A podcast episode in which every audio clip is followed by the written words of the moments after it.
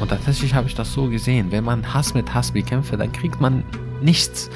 Kriegt man nur Hass zurück und das bringt uns nicht weiter. Aber wenn du mit Humor das Problem verarbeitet, dann kriegt man viel mehr als das, was man erwartet. Egal, ob ich jetzt deutsches Bass habe oder ein syrisches Bass habe, ich bin doch derselbe Firas. Grenzgänger und leidenschaftliche Weltenwanderer nehmen uns mit auf ihre Streifzüge und bieten Einblicke in ferne Orte und faszinierende Kulturen. Mit offenen Augen ins Abenteuer. Das ist der Weltwach-Podcast mit Erik Lorenz.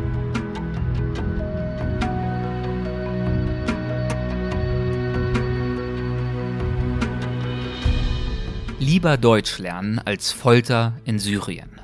Das ist ein Ausspruch, wie er typisch ist für Firas al-Shatter. Ein Ausspruch, in dem sich Augenzwinkern und bittere Wirklichkeit begegnen. Firas al-Shatter weiß, wovon er spricht. In Syrien beteiligte er sich zu Beginn des Kriegs an den Demonstrationen gegen das Regime. Er organisierte sie und führte sie, dokumentierte sie in politischen Videos, die er über Social Media verbreitete. Für sie wurde er sowohl vom Assad-Regime als auch von Islamisten verfolgt, mehrfach verhaftet und von verschiedenen Geheimdiensten teilweise über Monate hinweg eingesperrt und gefoltert. Aber im Gegensatz zu vielen Mitstreitern und Freunden überlebte er und floh schließlich vor dem Terror nach Deutschland. Er, der vor dem Krieg Schauspieler hatte werden wollen, sah sich hier nun mit einer ganz neuen Wirklichkeit konfrontiert. Er war nun Flüchtling, in Anführungszeichen natürlich, mit, mit allen bürokratischen und persönlichen Herausforderungen, die damit einhergehen. Und er begann den mühevollen Weg, seine Identität neu zu definieren, in einem Land, das ihm zunächst oft fremd war. Mittlerweile ist er einer der berühmtesten Syrer Deutschlands. Mit seinem YouTube-Kanal und in seinen Büchern, da zeigt er mit viel Humor, was er an uns Deutschen schätzt und warum es sich aber auch für uns lohnt, ihm zuzuhören. Und genau das werde ich jetzt tun. Und ihr hoffentlich auch. Es dauert ein bisschen, bis wir in Fahrt kommen, aber es lohnt sich, denn Firas hat viel erlebt und er hat viel zu sagen. Davon hat mir vor einiger Zeit schon Lutz Jägel erzählt. Vielleicht erinnert ihr euch, er war auch schon bei Weltwach zu Gast. Er hat uns viel in dieser Folge über das Syrien vor dem Krieg erzählt und ich freue mich jetzt mit Hilfe von Firas zu diesem sehr relevanten Thema zurückkehren zu können. Los geht's mit unserem Gespräch. Hallo Firas, herzlich willkommen bei Weltwach. Es freut mich sehr, dass du dabei bist. Hallo Erik, freut mich, dass ich hier sein darf. Und, Und dass ich hier sein darf, denn wir sind ja, das sollte vielleicht erwähnt werden, in deiner Wohnung. Und ich habe hier auch schon. Nein, ich meine, äh, hier sein darf auf deiner Podcast auf ja, jeden Fall. Ja, ja, das ist sehr, sehr gerne, äh, ist das möglich. Ich freue mich sehr. Habe hier auch schon eine Mitbewohnerin von dir auf meinem Schoß. Einen kleinen, ich wahrscheinlich ein Chihuahua. Ja, richtig? das ist äh, ein kleiner Chihuahua. Und äh, sie heißt Zucchini, ja? Ja. Wie ist äh, Zucchini. dieser Name entstanden? Diese Name entstanden tatsächlich ganz witzig damals im Oktober 2016, als mein allererstes Buch rausgekommen ist. Da war ich äh, zum ersten Mal auf dem Premiere auf der Frankfurter Buchmesse und da ging es mir richtig gut, so das erste Mal Buch schreiben, äh, Interviews, dies, das, Leute unterschreiben, so Bücher und ähm, ja, so halt das mäßig und das hat mich immer so gefreut, weil ich habe nicht erwartet, mit 25 meinem allererstes Buch zu schreiben. Dann am Tag danach sind wir, äh, ich bin äh, tatsächlich äh, gereist nach Leipzig, von Frankfurt nach Leipzig, zu Doku äh, Leipzig Festival. Mhm. Da hatten wir die erste Seminar Seminar an die Uni und das war auch für mich so wie ein Traum, dass ich äh, äh, eingenommen würde in der Uni, wo ich studieren wollte, halt in der Filmuniversität Babelsberg.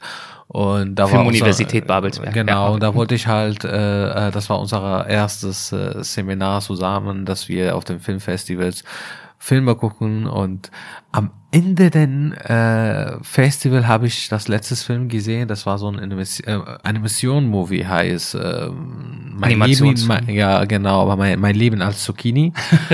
äh, das ist so ein äh, französisches Film, redet über so einen Junge, der in äh, weißen Kinderheim äh, aufwächst und ja, erzählt halt über sein Leben halt quasi. Es war so ein cooles Film, ähm, ich habe nie, nicht gedacht, äh, dass ich aber, als ich so meinen Hund gesehen habe, als ich damals holen wollte, sie stand halt neben ein Pflanze Zucchini Und es steht so darauf Zucchini, so damit äh, die Züchterin weiß, dass es hier Zucchini oder Pflänze und so. Und dann da, sie lag daneben und dachte ich Zucchini, neben Zucchini, ich will sie einfach Zucchini nennen. Und äh, so kam es dazu. Ich fand den Namen einfach witzig und passt und äh, ich habe sie so genannt. Sehr schön. Ja, in der äh, Vorbereitung auf äh, dieses Gespräch, das ist jetzt ein kleiner Themensprung, ähm, mhm. habe ich festgestellt, dass du bei. Wann war die Vorbereitung? das ist eine sehr gute Frage. Die liegt tatsächlich schon bestimmt ein Dreivierteljahr zurück, wenn nicht noch länger, denn wir haben schon lange versucht, dieses mhm. Interview zeitlich endlich mal hinzubekommen. Ja. Jetzt hat's geklappt. Ich freue mich sehr. Ich hoffe, dass ich trotzdem noch halbwegs im Thema bin. Und ich habe festgestellt, dass du, wenn du Interviews oder Auftritte hast mhm. ja, und dort angekündigt wirst, dass du sehr oft auf eine ähnliche Weise vorgestellt wirst, nämlich als einer der bekanntesten Flüchtlinge Deutschlands. Ja. In Anführungszeichen. Ja. Äh, Flüchtling. Wie nimmst du diesen Begriff wahr? Identifizierst du dich in irgendeiner Weise damit? Äh, mich zu identifizieren mit diesem Begriff, das ist ein bisschen, äh, also natürlich, das ist ein Teil meiner Identität, aber überhaupt nicht den wichtigsten. So, ähm, ähm, ich sag mal so, ähm, Flüchtling äh, zu sein, es ist einfach Opfer der Umstände gewesen. Also ich war, ich war bedroht, ich wurde verfolgt, verhaftet, gefoltert und ich musste den Heimat verlassen und das war so ein Umstand, ich nichts davon gegenteil. So, stell dir mal vor, du warst einmal so in Ski-Urlaub in eine Lawine geraten und nach drei Tagen geschüttert und ausgegraben worden. Und dann kommt so jemanden äh, danach überall, wenn du läufst, hey, sind Sie nicht diese Lawinenopfer? Äh, sind Sie nicht diese Lawinenopfer? Und dann kommt eine Deutsche, sagt, äh, hebt man den Finger und sagt so, das heißt ein Winterkatastrophe befreiter. Katastrophenbefreiter, okay. Winterkatastrophe befreiter. ja, ich verstehe. Ja. Also für mich, das ist so, ähm, es ist etwas, was passiert, was ich nichts äh, damit zu tun hatte. So, ich wollte das nicht. Ich bin nicht so, nicht so von der Kindheit, dass mir meine Mutter so immer gefragt hat, äh, hey Firas, was willst du in deiner Zukunft äh, machen? Dann sage ich ihr, äh, Mama, ich will gerne ein Flüchtling in Deutschland sein. Das war so nicht mein Traum oder mein Hoffnung oder was noch immer. Es ist einfach etwas, was passiert. Ähm, zum Beispiel Albert Einstein selber war ein Flüchtling und wir betrachten ihn nie als Flüchtling, obwohl das Deutschland ihm nicht wollte und deswegen musste er von hier weg. Also, äh, aber wir sagen nie, dass er Flüchtling oder so. Ja, das heißt, die Herausforderung ist sozusagen, als derjenige vorgestellt zu werden, wahrgenommen zu werden, der du sein möchtest, der ich bin einfach ein Mensch. Ich bin einfach ein Mensch. Ich mag auch keine andere Bezeichnung so für mich. Äh, ähm, der Comedian oder der YouTuber oder der Aktivist oder was noch immer. Das sagen die Leute gerne und das ist halt auch manchmal nutzen die das so als Werbung, wenn die irgendwie Zuschauer haben wollen für den Show oder was noch immer, dann sagen die, okay, heute bei uns der Autor, der YouTuber, bla bla bla. Das kann ich auch verstehen, aber für mich, ich mag gerne einfach, dass auch die Menschen, die ich gerne, mich einfach Firas nennen und das war's so. Und ich bin einfach ein Mensch, ich mag dieses Bezeichnungen, äh, sowohl so Deutsche oder Araber oder Syrer oder so. Das, das ist etwas, was ich damit nicht richtig identifizieren oder sage, das gehört zu meinem Leben. So, das ist etwas, was ich davon nicht getan habe. Zum Beispiel, dass ich in Syrien geboren bin, es war nicht mein Wahl oder dass ich dort gelebt habe, ist auch nicht mein Wahl. So, es ist einfach äh, egal, ob ich jetzt deutsches Pass habe oder ein syrisches Pass habe, ich bin doch derselbe Firas. Also ich kann das nicht ändern, wo ich geboren bin und wo ich gelebt habe und was ich dort gelebt habe, aber jetzt, was ich tue, das versuche ich daran zu beeinflussen. Und äh, ich bin Teil dieses Gesellschaft hier, daher auch arbeite dran, dass ich etwas für dieses Gesellschaft tun und gleichzeitig für mich selbst. Und trotzdem geht mit deiner Prominenz als einer der, ich benutze jetzt das Wort trotzdem, einer der bekanntesten Geflüchteten in Deutschland, geht sicherlich eine gewisse Verantwortung einher oder zumindest viele Erwartungen, die an dich gerichtet werden. Wer du zu sein hast, was du zu repräsentieren hast. Wie nimmst du diese Erwartungen wahr, die von vielleicht Syrern an dich gerichtet werden, aber vielleicht auch von Deutschen, wer du zu sein hast, was also, du zu tun hast? Genau, das ist, das ist ziemlich auch relativ großes Problem, weil solange, dass du auf einmal alle äh, dich die alle geben dir diese Verantwortung so, äh, dass du äh, irgendwie ein gewisses großes Gesellschaft äh, ver vertrete, so dass es auf einmal ich kriege zum Beispiel viele Nachrichten von Syrer, die mir die Verantwortung geben, immer die ganze Zeit äh, äh, äh über was los in Syrien zu äh, spreche, sonst äh, bin ich der Verräter, der sein äh, Land nicht mehr verteidigt und über sein Land nicht spricht und äh, obwohl ich bin kein Nachrichtensender zum Beispiel so, also immer wenn ich jetzt irgendwie Videos gepostet habe, die zu ein oder anderen nicht gepasst hat, weil das Thema nicht anspricht, was er gerne sich wünscht, so, das ist auch ein bisschen komisch, aber es auch manchmal kriege ich ein großes, krasses Erwartungen oder Kommentare. Zum Beispiel habe ich einmal so einen Kommentar gekriegt. Firas, kannst du bitte ein Video darüber machen, dass in Deutschland ganz normal regnet und dass man trotzdem zur Arbeit gehen muss, wenn es regnet, weil meine syrische Nachbar, wenn es regnet, mag nicht rausgehen aus der Wohnung und bla bla bla und das macht mir Sorge, wenn er arbeitet, dass er nicht mehr zur Arbeit geht, wenn es regnet so und denke ich mir, was ist das denn?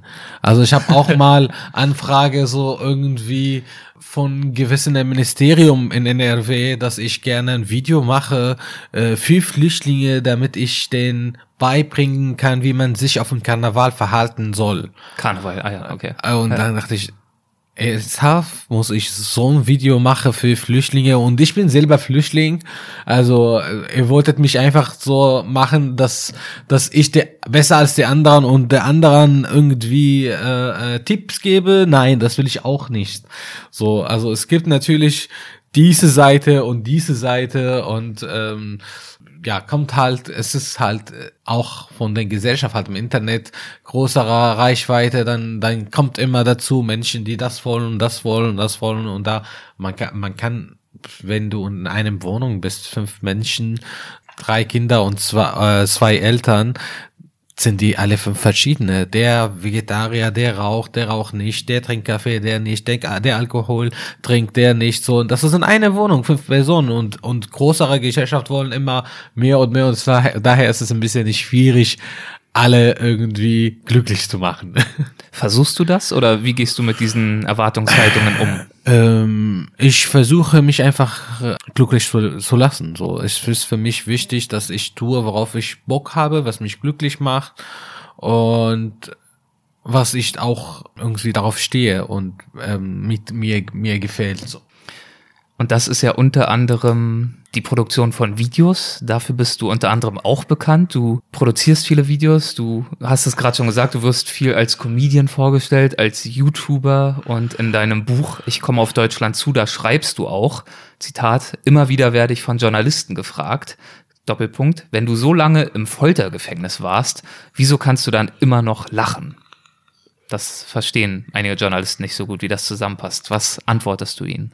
Naja, also ähm, das, was man in seinem Leben erlebt, hast du meistens zwei Möglichkeiten. Entweder das nutzt du, um dich stärker zu machen, oder vielleicht der überwältigt dich mehr und wird irgendwie dein Leben ruinieren so und äh, irgendwann hatte ich die Möglichkeiten entweder würde ich in der schwarzen Ecke sitzen allein sein und äh, depressiv werden und nur an Vergangenheit denken und nicht an meine Zukunft.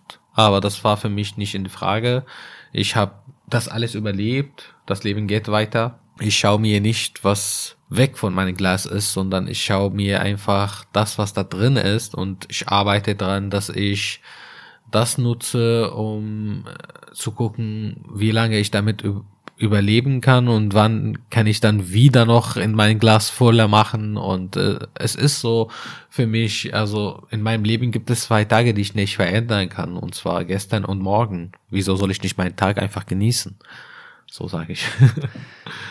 Hast du so schon immer gedacht oder musstest du dir das, als du dann zum Beispiel hier in Deutschland warst, und dir überlegen musstest, wie baue ich mir jetzt mein weiteres Leben auf, musstest du dir diese Einstellung erarbeiten?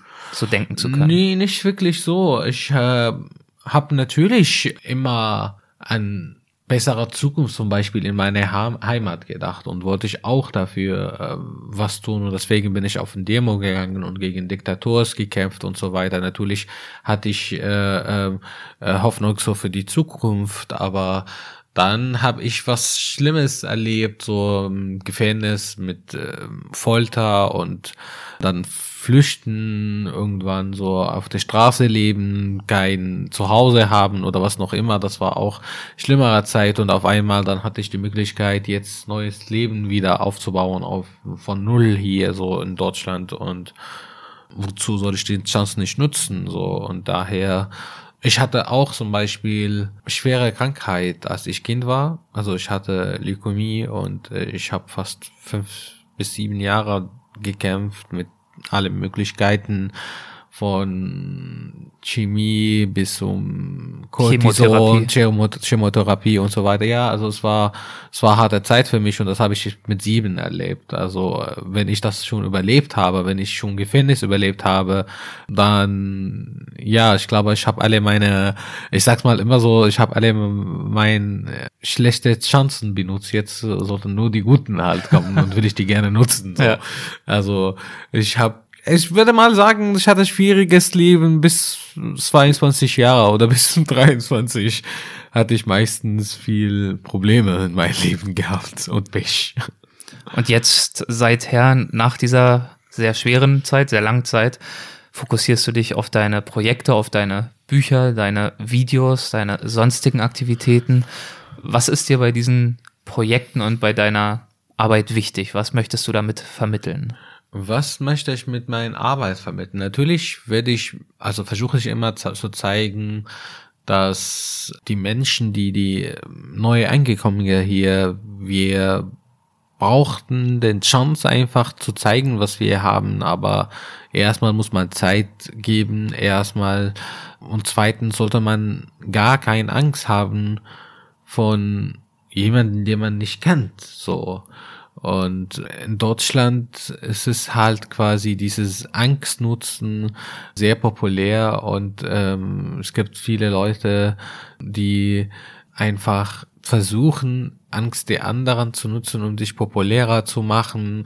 Und man sollte was dagegen tun und zeigen, nein, das stimmt nicht, was die von euch von Bild erzählen oder was sie von eine Seite euch zeigen wollen.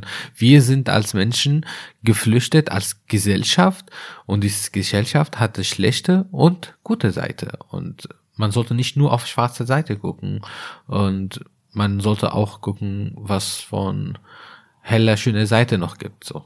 Ich würde gern einige dieser hellen, aber auch der dunklen Seiten besprechen und äh, damit einsteigen, über dein Leben in Syrien zu sprechen. Aus welchem Teil dieses Landes kommst du? Ich komme aus Damaskus. Und gießt dir gerade einen kleinen Kaffee ein. ja. Willst du auch Kaffee? Ähm, ja, so einen Schluck würde ich noch nehmen. Vielen Dank. Der hat einen etwas eigenen Geschmack. Ist das irgendeine bestimmte Sorte? Äh, ich habe die mit ähm, Kardamom ah, ja. da drin. Schmeckt sehr gut. Gefällt's dir? Ja. Äh, hast du schon mal Kaffee mit Kardamom mhm. getrunken? Mhm. Es ist so ein bisschen arabisches Art meistens. Oder vielleicht denke ich auch türkisch, ich weiß es nicht. Ich mache so eine Mischung zwischen deutsches Kaffee, also Filterkaffee oder amerikanisches Kaffee und mache ich drin auch Kardamom. Aha. Sehr gut. Also du bist in Damaskus aufgewachsen. Wie bist du dort aufgewachsen? Also ich hatte schwierige Zeit in meinem Krankheit, ähm, damals als ich Kind war.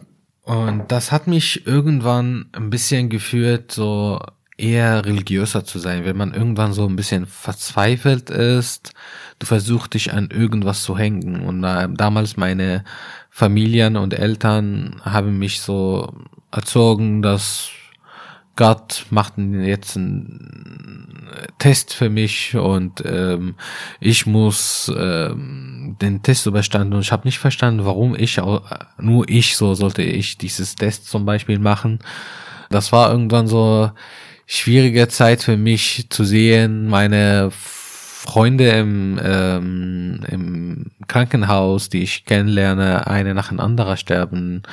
Und das war so äh, dann irgendwann, als ich irgendwann geheilt bin und nicht mehr krank gewesen, da hat was so bei mir gewirkt, okay, Gott hat mich gerettet, obwohl das damals kann mich daran erinnern, dass ich gehört habe, so den Arzt sagt von meinen Eltern, so die Chance, dass ich das überlebe, 15 bis 17 Prozent, so das war so nicht so stark und dann irgendwann bin ich geheilt so und dann äh, sei, äh, sag ich mal so, ich habe angefangen, bisschen religiöser zu sein, so dass ich immer zur Moschee gehen, bete und so weiter.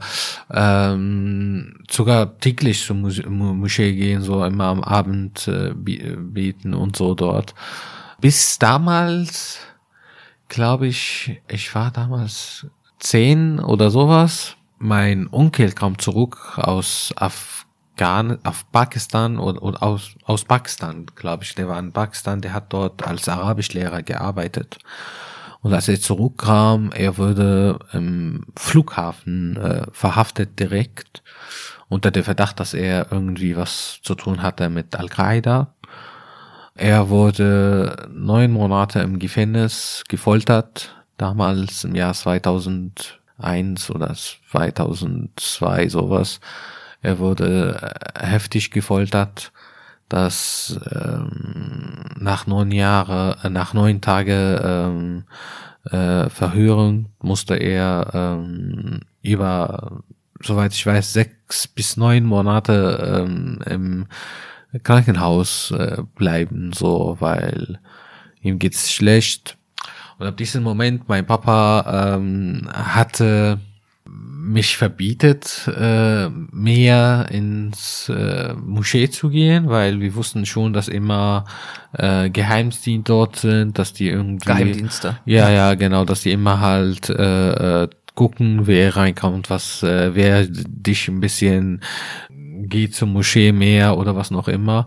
Und der hat da irgendwie mein Papa auf einmal Angst um mich und der meinte so, ähm, ja, du kannst einfach von zu Hause beten, du musst nicht mehr ins Moschee gehen. Und irgendwie, das hat mir bei mir Gegenreflexion so gemacht, so dass ich äh, komplett gesagt habe, okay, ich will jetzt nicht mehr beten und äh, ich habe mich mehr so damals in Richtung dann Bücher äh, äh, interessiert und mehr Theaterbuch gelesen so und mehr schon mit 13, 14 mich interessiert so immer Theater zu gehen und da habe ich gedacht, okay, ich will mal Schauspieler werden. Ich habe angefangen dann diese mich zu vorbereiten, um das zu studieren und da hat wurde ich wusste ich schon so mit 14, dass ich das sein möchte. So, ich möchte jemanden, der nicht einfach lebt und stirbt und niemand von ihm hört so. Und ich wollte einfach etwas verändern. Ich wollte etwas äh, anderes sein so. Und da hat auch ein bisschen Konflikte mit meinen Familien weil wir haben ich habe eher so ein bisschen ich würde nicht sagen sehr konservative Familie sondern ein bisschen so äh, meine Eltern Muslime bieten und so weiter. Und dann auf einmal für mich für den war ein bisschen ein bisschen komisch dass ich äh, mich komplett nicht mehr so Religion Religion interessiert habe und mich in ganz andere Richtung entwickelt habe. Und äh, ja trotzdem wir haben eine sehr gute Beziehung. Sehr. Wie hast du die Anfänge des Bürgerkriegs und der Demonstrationen mitbekommen? Wie ging das alles los? Also damals habe ich habe ich äh, ein bisschen ähm, auf Facebook irgendwie ein bisschen verfolgt, geguckt, was sich halt entwickelt mit dem arabisches Frühling. So, das hat alles angefangen, äh, dass man immer gesehen hat, ja, bald kommt in Syrien ich kann mich daran erinnern, glaube ich, das war so irgendwie am Anfang, denke ich mir, Anfang 2011, da gab es so eine Facebook-Seite, Revolution, äh, syrisches Revolution, Syrian Revolution, und da hatten die immer ähm, gesagt, wir wollen auf der Straße gehen, wir treffen uns äh, in äh, ähm, Souk al-Hamidiyya, äh, das ist so ein äh, Bazar, ein großes Bazar, so halt quasi in Damaskus. Wir wollen von dort anfangen. Ich hatte immer das Gefühl, es wird irgendwas kommen. Und meine Mutter sagte, nein, das ist sowas bei uns wird nicht passieren. jedes Mal, wo ein neue Date gegeben wird, wo wann was geht, glaube ich, wird irgendwann niemand auf der Straße. Also erstes Mal, zweites Mal irgendwann. Und dann auf einmal im März, Mitte März, hat das erstes Demo stattgefunden. Und da hat man überall dann äh, Medien gehört und darüber gelesen und äh, war so überrascht für mich. Da war ich halt da wo ich gelebt habe, war, habe ich äh, bei meinen Tante gelebt und das war so nicht äh, bei meinen, äh, sorry, bei meiner Oma gelebt und das war nicht so weit äh, weg von der Ort, wo die Demo stattgefunden ist. Aber ich selber dann war ich nicht auf dem Demo direkt beim Anfang an, sondern das erste Mal, dass ich auf ein Demo gegangen bin, das war ein Monat später dann halt quasi in Homs. Da war ich bei meiner Familie Familie zu Besuch. Also mein Fa Familie kommt aus Homs, äh, der Familie von meinem Vater und die leben dort. Und da war ich mal dort zu Besuch. Und da wollte ich, das, und da war ich zum ersten Mal auf dem Demo dort. Aber am, am Anfang ging es ja den Demonstranten noch gar nicht darum, unbedingt Assad abzusetzen, sondern ja, für mehr Bürgerrechte zu demonstrieren. Aber es ging nicht direkt darum, ihn zum Rückzug oder zum Rücktritt ja, zu ja, zwingen. Also, also es war nicht direkt, also da meisten Leute auf der Straße sind gegangen, wollten direkt einfach nur die Regierung oder die, ja, also es ist halt gegen die Regierung, aber nicht gegen nur Bashar. So, es geht nicht nur gegen den äh, Präsident, obwohl, also ähm, die meisten wussten schon, dass Familien Assad werden nicht so schnell irgendwie Regierung oder irgendwas verändern und äh, ja, und dann äh, war tatsächlich die Führer, die, die, die, die, die, dieses Revolution war, die Führer ist tatsächlich Bashar Assad. Je mehr er Leute ermordet hat, umso mehr Leute auf der Straße gegangen sind. Und das ist so, also wenn er mehr dumm sich verhält, dann kommen noch mehr und mehr Menschen gegen ihn auf der Straße und das hat er nicht am Anfang an begriffen. So, du tust jemanden, der auf den Demo war, dann kommen er, seine ganze Familie, 100 Menschen wieder auf der Straße am nächsten Tag, um ihn zu begraben. Und wenn du auf diese Demo dann wieder drei Leute erschießt und drei ermordet hast, dann sind die 300 Le Leute am nächsten Tag raus. Und das ist tatsächlich so. Und so hat, war in jedes Ort. Und in der Ort, wo ich damals gelebt habe, in Damaskus, in Kuzaya, wir waren wie ich bin dann halt immer mit paar Leute, die ich mit denen, die ich denen schon lange kenne, äh, haben wir organisiert Demos. Äh, aber wir waren am Anfang an zum Beispiel zehn Leute nur.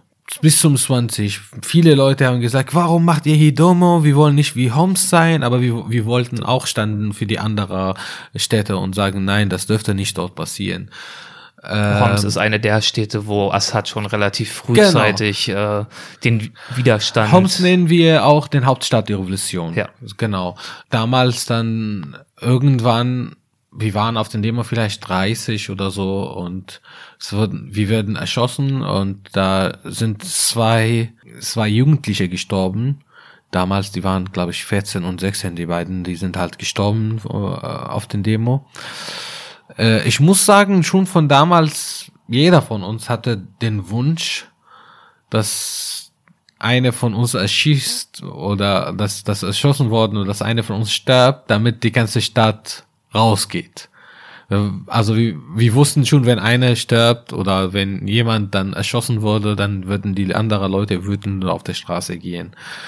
Und äh, dieses da, das war der Auslöser so, diesen zwei äh, Jugendliche, die damals gestorben sind, äh, als wir die begraben wollten. Das heißt, ihr habt Tag, das nicht nur bewusst in Kauf genommen, sondern regelrecht mm. gehofft, dass es so kommen wird? Ich würde sagen, äh, wir wollten, dass die Menschen, wir, mussten, wir wollten die Menschen animieren, äh, etwas zu tun auch. Viele hatten Angst Viele wussten, dass der Regierung heftig ist und äh, viele hatten gesagt, es wird auch nichts verändern. Und wir wollten zeigen, wir wollten manche Leute animieren, wir sollen zu unserer Rechte stehen. So und äh, natürlich nach die Menschen, die die die 40 Jahre äh, die Gefühl Freiheit nicht erleben dürften, haben die Angst von auf einmal großes Licht zu sehen, haben die Angst geblendet zu werden. So daher muss man die irgendwie den Hand nehmen und sagt, komm, wir gehen raus zusammen. So, und ich hatte das Gefühl, wir müssen äh, was tun. So, und daher. Warum hattest du dieses Gefühl? Warum, woher kam überhaupt der Impuls für dich selbst, dich da so frühzeitig zu engagieren? Ähm, für mich war von Anfang an meinem erstes Begegnungen oder meinem erstes Mal so Gefühl hatte, ich hatte schon das Gefühl so, ich lebe im falschen Land oder ich will nicht mehr dort leben, wenn es so bleibt. Äh, das erste Mal, dass ich Begegnung hatte mit dieser Regierung, war mit dem, meinen Onkel Geschichte. Aber dafür. Er hat ja, glaube ich, auch genau, nicht überlebt. Der ist inzwischen schon, glaube ich, gestorben. Wir wissen nicht über ihn, weil der wurde wieder damals verhaftet in 2011. Aber damals wurde nicht von der Regierung verhaftet, sondern von die Militias halt quasi, die zu der Regierung gehören. Die haben ihn verhaftet und die wollten ihn tauschen mit jemanden anderen, aber ähm, es ist dieses Tauschen nicht stattgefunden und äh, wir gehen davon aus, dass er mein Onkel schon gestorben, der das war so seit 2011 und jetzt 2020, wir haben keine Lebenshinweis von ihm bekommen oder so und er braucht Medikamente, er braucht viel, daher wissen wir nichts mehr über ihn. Aber auch eine andere Begegnung hatten wir schon äh, mit den Onkel meiner Mama. Der äh, wurde in den 80er auch damals äh, verhaftet, äh, weil er Pushplan geplant hat gegen Assad und er wurde 23 Jahre äh, im Gefängnis äh, verhaftet und 23 Jahre ist er raus. Das erste Mal, dass er sein Kind zum Beispiel nach 20, 20 23 Jahre sehe und dann denke ich mir, was war der Grund, dass man so sein Leben verliert im Gefängnis, nur weil er was Politisches äh, sich dagegen irgendwie engagiert. Oder auch, ähm, das war für mich selbst im Jahr 2010 das erste Mal, wo ich dann verhaftet wurde, weil ich verkauft habe solche T-Shirts, wo darauf ähm, Logos von Metallica oder von Rock and Roll oder Metal, also Metal äh, Bands halt quasi und äh, der Grund, warum die mich verhaften haben, dass ich Satanismus, Satanismus äh, Ideen verbreite. ist für denen direkt so Metal Music dann Satanismus und deswegen haben die mich damals von der Schule verhaftet. Also für mich war so, das war so nun ein Job, wo ich mein Taschengeld verdiene, verdiene, so wo ich einfach verkaufe ich äh, äh, ähm, T-Shirts für 300 äh, syrisches Pound. Das ist damals, es ist etwa 6 Euro und davon mein Gewinn war 50 Cent oder 40 Cent so. Und äh, das war nur einfach für mich das ein Geld, wo ich in meinem Schulzeit so gemacht habe. Und das war der Grund, warum die mich damals 14 Tage verhaftet und 14 äh, Tage. Ja, ja, 14 Tage verhaftet und dann mich rausgelassen, weil derjenige, der mich für mich die T-Shirt immer besorgt habe, der hat für den einfach Geld bezahlt. Der ist ein reicher Typ, der reist immer nach Thailand und hat immer dieses T-Shirts gekauft und eine große Summe irgendwie, also der war einfach ähm, Businessman halt quasi und der kannte die einfach bestrichen und äh, die haben ihn einfach in Ruhe gelassen und dann mich deswegen rausgelassen und das war so für mich, äh, was habe ich getan? Warum war ich überhaupt im Gefängnis?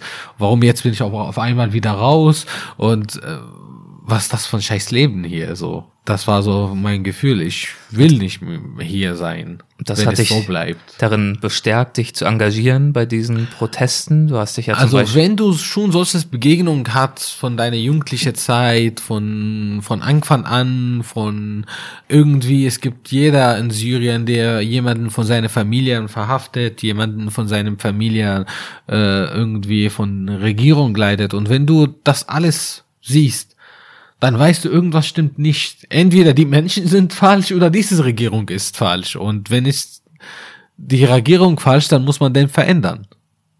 Es kann doch nicht sein, dass diese Millionen Menschen die sind, die, die falschen, so.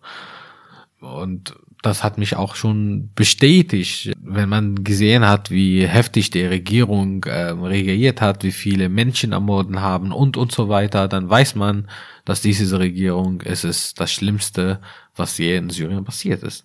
Und deswegen hast du eben an diesen Protesten teilgenommen. Du hast zum Beispiel Videos gedreht, auf Facebook genau, geteilt. Genau, man, man, man muss das zeigen. Man muss zeigen, also für mich war das die Entscheidung, dass ich äh, teilgenommen habe, weil ich gesehen habe, von Anfang an, die Regierung hat nur gesagt, die sind Terroristen, die sind nur bezahlte Leute von Al Jazeera äh, oder die haben schon so irgendwie dumme, witziges Videos gezeigt, wo die Drogen gefunden haben mit dem Logo Al Jazeera drauf, so und sagen die der ja, TV-Sender. genau, der Al Jazeera TV-Sender schicken die Drogen für die Menschen, damit äh, sie äh, auf den Demo gehen, so. Und ja, ganz ehrlich, den Jazeera, wenn die jetzt Drogen schicken, würden die auch ihre Logo drauf. Natürlich würden sie das tun. Ja, genau. Also das zeigt, das zeigt, dass die, dass die Regierung die Menschen einfach als Dumme so verkauft und sagt, ja, ihr seid dumm, ihr müsst einfach glauben, was wir sagen und sieht man das und er, mal auf manche Demo haben die gesagt, die Menschen sind die nicht auf Demo äh, für die Freiheit oder, oder Demokratie, sondern die Menschen sind auf den Demo gegangen, um Gott zu, da, äh, zu danken, weil es regnet. Oder auch so äh, äh, äh, am Anfang der Revolution, da hatten die Menschen die Bilder von normales ist syrische Flagge immer dabei und da hat immer die Regierung gesagt, ach das ist ein Demo für Assad ähm, und pro Assad und nicht gegen Assad, äh, haben die so kommentiert auf manche. Deswegen haben viele Menschen sich entschieden, okay, wir wollen zeigen, dass es ein unmöglichste Demo von Assad ist. Daher nehmen wir, machen wir in unserer Revision-Flagge immer dabei. Und so hat sich dann entschieden, dass die Leute Revision-Flagge immer nehmen, die anderes aussieht als die Regierung-Flagge. Das heißt, ihr habt eure eigene Flagge dabei gehabt, aber ihr habt eben auch eure eigenen Kanäle genutzt, um sicherzustellen, dass die Menschen nicht nur die offiziellen Nachrichten konsumieren, die von der Regierung verbreitet werden, sondern ihr habt eben über soziale Medien sehr, sehr viel eure Sicht der Dinge und eure Erlebnisse Natürlich, jeder gezeigt. hat irgendwie gezeigt, seine Sicht der Dinge oder was ist da los. Und äh, natürlich damals hat das hat sich alles verbreitet äh, in Syrien, aber kurz dafür muss ich nur sagen, am Anfang in Syrien gab es Facebook war Verbot bis Februar 2011 und es gab also viele weniger Menschen, die Facebook hatten oder die, die hatten, mussten die immer durch den VPN und so weiter. Also damals war noch nicht so groß, aber dann als seit also ein Monat vor der Revolution tatsächlich haben die Regierung Facebook äh, äh, freigeschaltet. Äh, aber ab dem Moment, wo der freigeschaltet ist, es war der einzige Weg, dass die Menschen gucken, was ist da los, woanders. Weil die Regierung erzählt nicht, weniger Leute hatten Zugriff zu anderer Kanäle oder meistens hat man irgendwie zu Al Jazeera oder solche äh, Nachrichten sind da geschickt. Aber dann viele Menschen haben die gesagt, okay, ich habe meine Facebook-Seite, dann hier trage ich was äh, drauf, hier poste ich drauf. Und so wird das mehr populär und populär. Davor war Facebook nicht so verbreitet in Syrien, weil der war einfach Verbot. Und du hast dich äh, dem auch bedient, du hast eben auch Videos produziert und weiter teilgenommen an den äh, Protesten und bist ja dann auch weitere Male verhaftet worden. Ich glaube, mhm. drei weitere Male noch, richtig? Genau, ich bin schon ein paar Mal verhaftet. Ich hatte ja ein bisschen schlimmere Zeit so hinter mir. Ich bin viermal tatsächlich verhaftet, nicht drei insgesamt etwa neun Monate. Ich habe viele Orte, äh, viele Geheimdienst, Gefängnis besucht, dort gefoltert, zu anderer Militär, Krankenhaus, dort gefoltert, dort geschickt. Also ja, ich hatte schlimmere Zeit, aber es ging immer meistens unterschiedlich. Manchmal, einmal haben die mich von Demo äh, verhaftet, einmal haben die mich verhaftet, weil ich ein, Journal, äh, ähm, ein Journalist begleitet habe, die ich ihn begleitet, äh, weil er kein Arabisch spricht und ich wollte ihm halt helfen, zeigen Demos und so weiter. Die Geheimdienst haben die uns verhaftet und er ist direkt raus. Ich musste dort bleiben. Die haben mich Monate dann auch verhaftet, gefoltert, nur weil ich den begleitet habe, weil ich äh, dummerweise äh, ist auch äh, die Memory, sein Memory Card, den Filter, was er gemacht hat, war auch mit mir und das war auch ein bisschen äh, schlimm, so dass dass sie mit mir geblieben ist und äh, das ja, heißt, aber, diese Speicherkarte hattest du dann bei dir oder? Äh, genau, genau, den Memory Card, also seine Speicherkarte war sie bei mir auch. Genau, und einmal bin ich auch verhaftet worden, weil irgendwie eine Freundin von mir war verfolgt und wir waren im Café und äh, die haben uns alle genommen und dann haben die gesehen, dass ich auch Aktivist und gesucht bin. Und das war zufällig, dass die wollten mich nicht äh, ich, sondern die wollten sie nehmen und dann haben die uns alle mitgenommen von dem Café und äh, und damals, weil sie Christen ist und weil der Priester hat mit dem Geheimdienst äh, geredet und äh, Vitamin B äh, äh, organisiert, dass sie rausgeht. Deswegen haben die mich damals rausgelassen. Und ja, das letztes Mal wurde ich von zu Hause ähm, oder von zu Hause ein Freund dann auch mal verhaftet, weil ich schon dann verfolgt wurde. Neun Monate insgesamt warst mhm. du im Gefängnis, hast du gesagt. Was also du musst natürlich nicht im Detail erzählen, was dir da widerfahren ist, aber kannst du einen Eindruck davon geben, was für dich die, die schlimmen Momente waren in dieser Zeit? Das schlimmste Moment in dieser Zeit war, also ich war in Isolationhaft allein, das ist so ein zwei Meter, ein Meter und ich wusste am Anfang nicht, wo ich bin, damals, wo sie mich genommen haben. Ich war die ersten drei Tage in diesem Zimmer. Mir ist heftig kalt. Das war auch voll komisch, weil ich bin nicht gewohnt, immer Jeans zu anziehen und äh, ich trage immer so Jogginghose, weil ich habe immer die Erwartung gehabt, was irgendwas passiert, dann kann ich halt mindestens so bequem sitzen.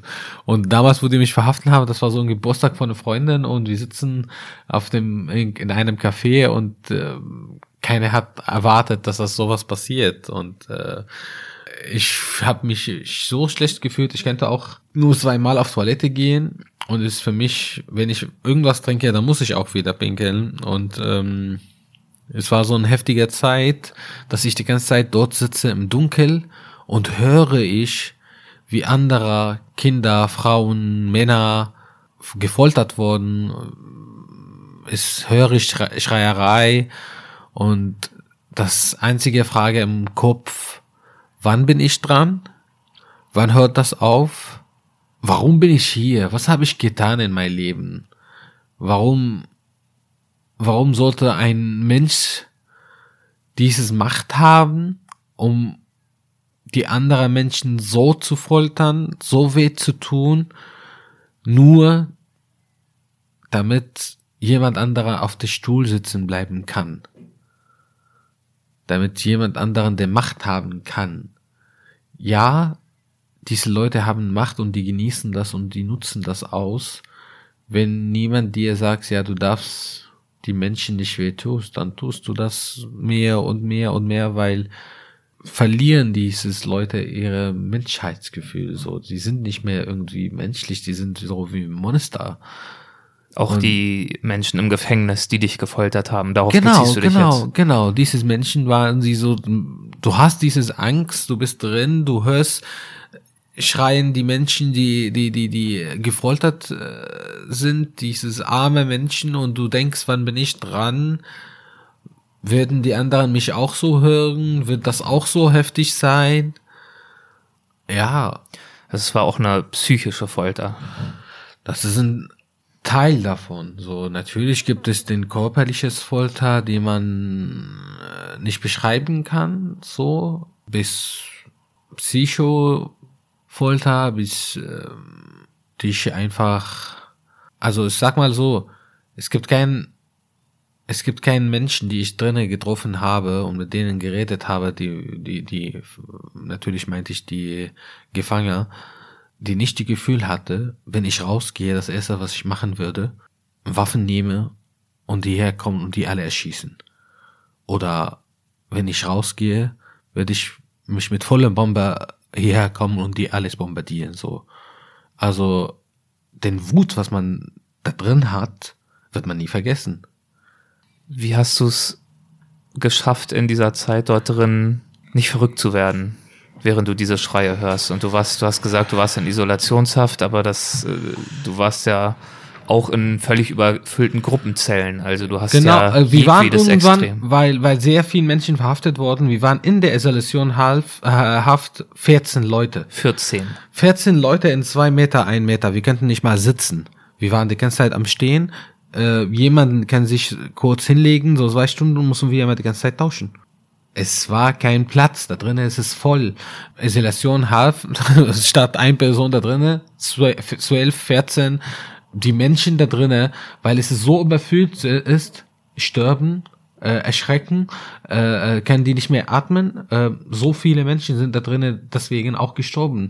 Nach dem Foltern, dass man äh, äh, sowieso nicht mehr atmen kann, äh, nach dem Foltern, dass man eher so ähm, derjenige, den gebrochener äh, Rücken hat oder äh, äh, irgendwas mit ihm komplett am Arsch ist und da drinnen noch äh, kein Platz zum Sitzen, sich zu erhöhen, dann äh, so sterben die Menschen auch.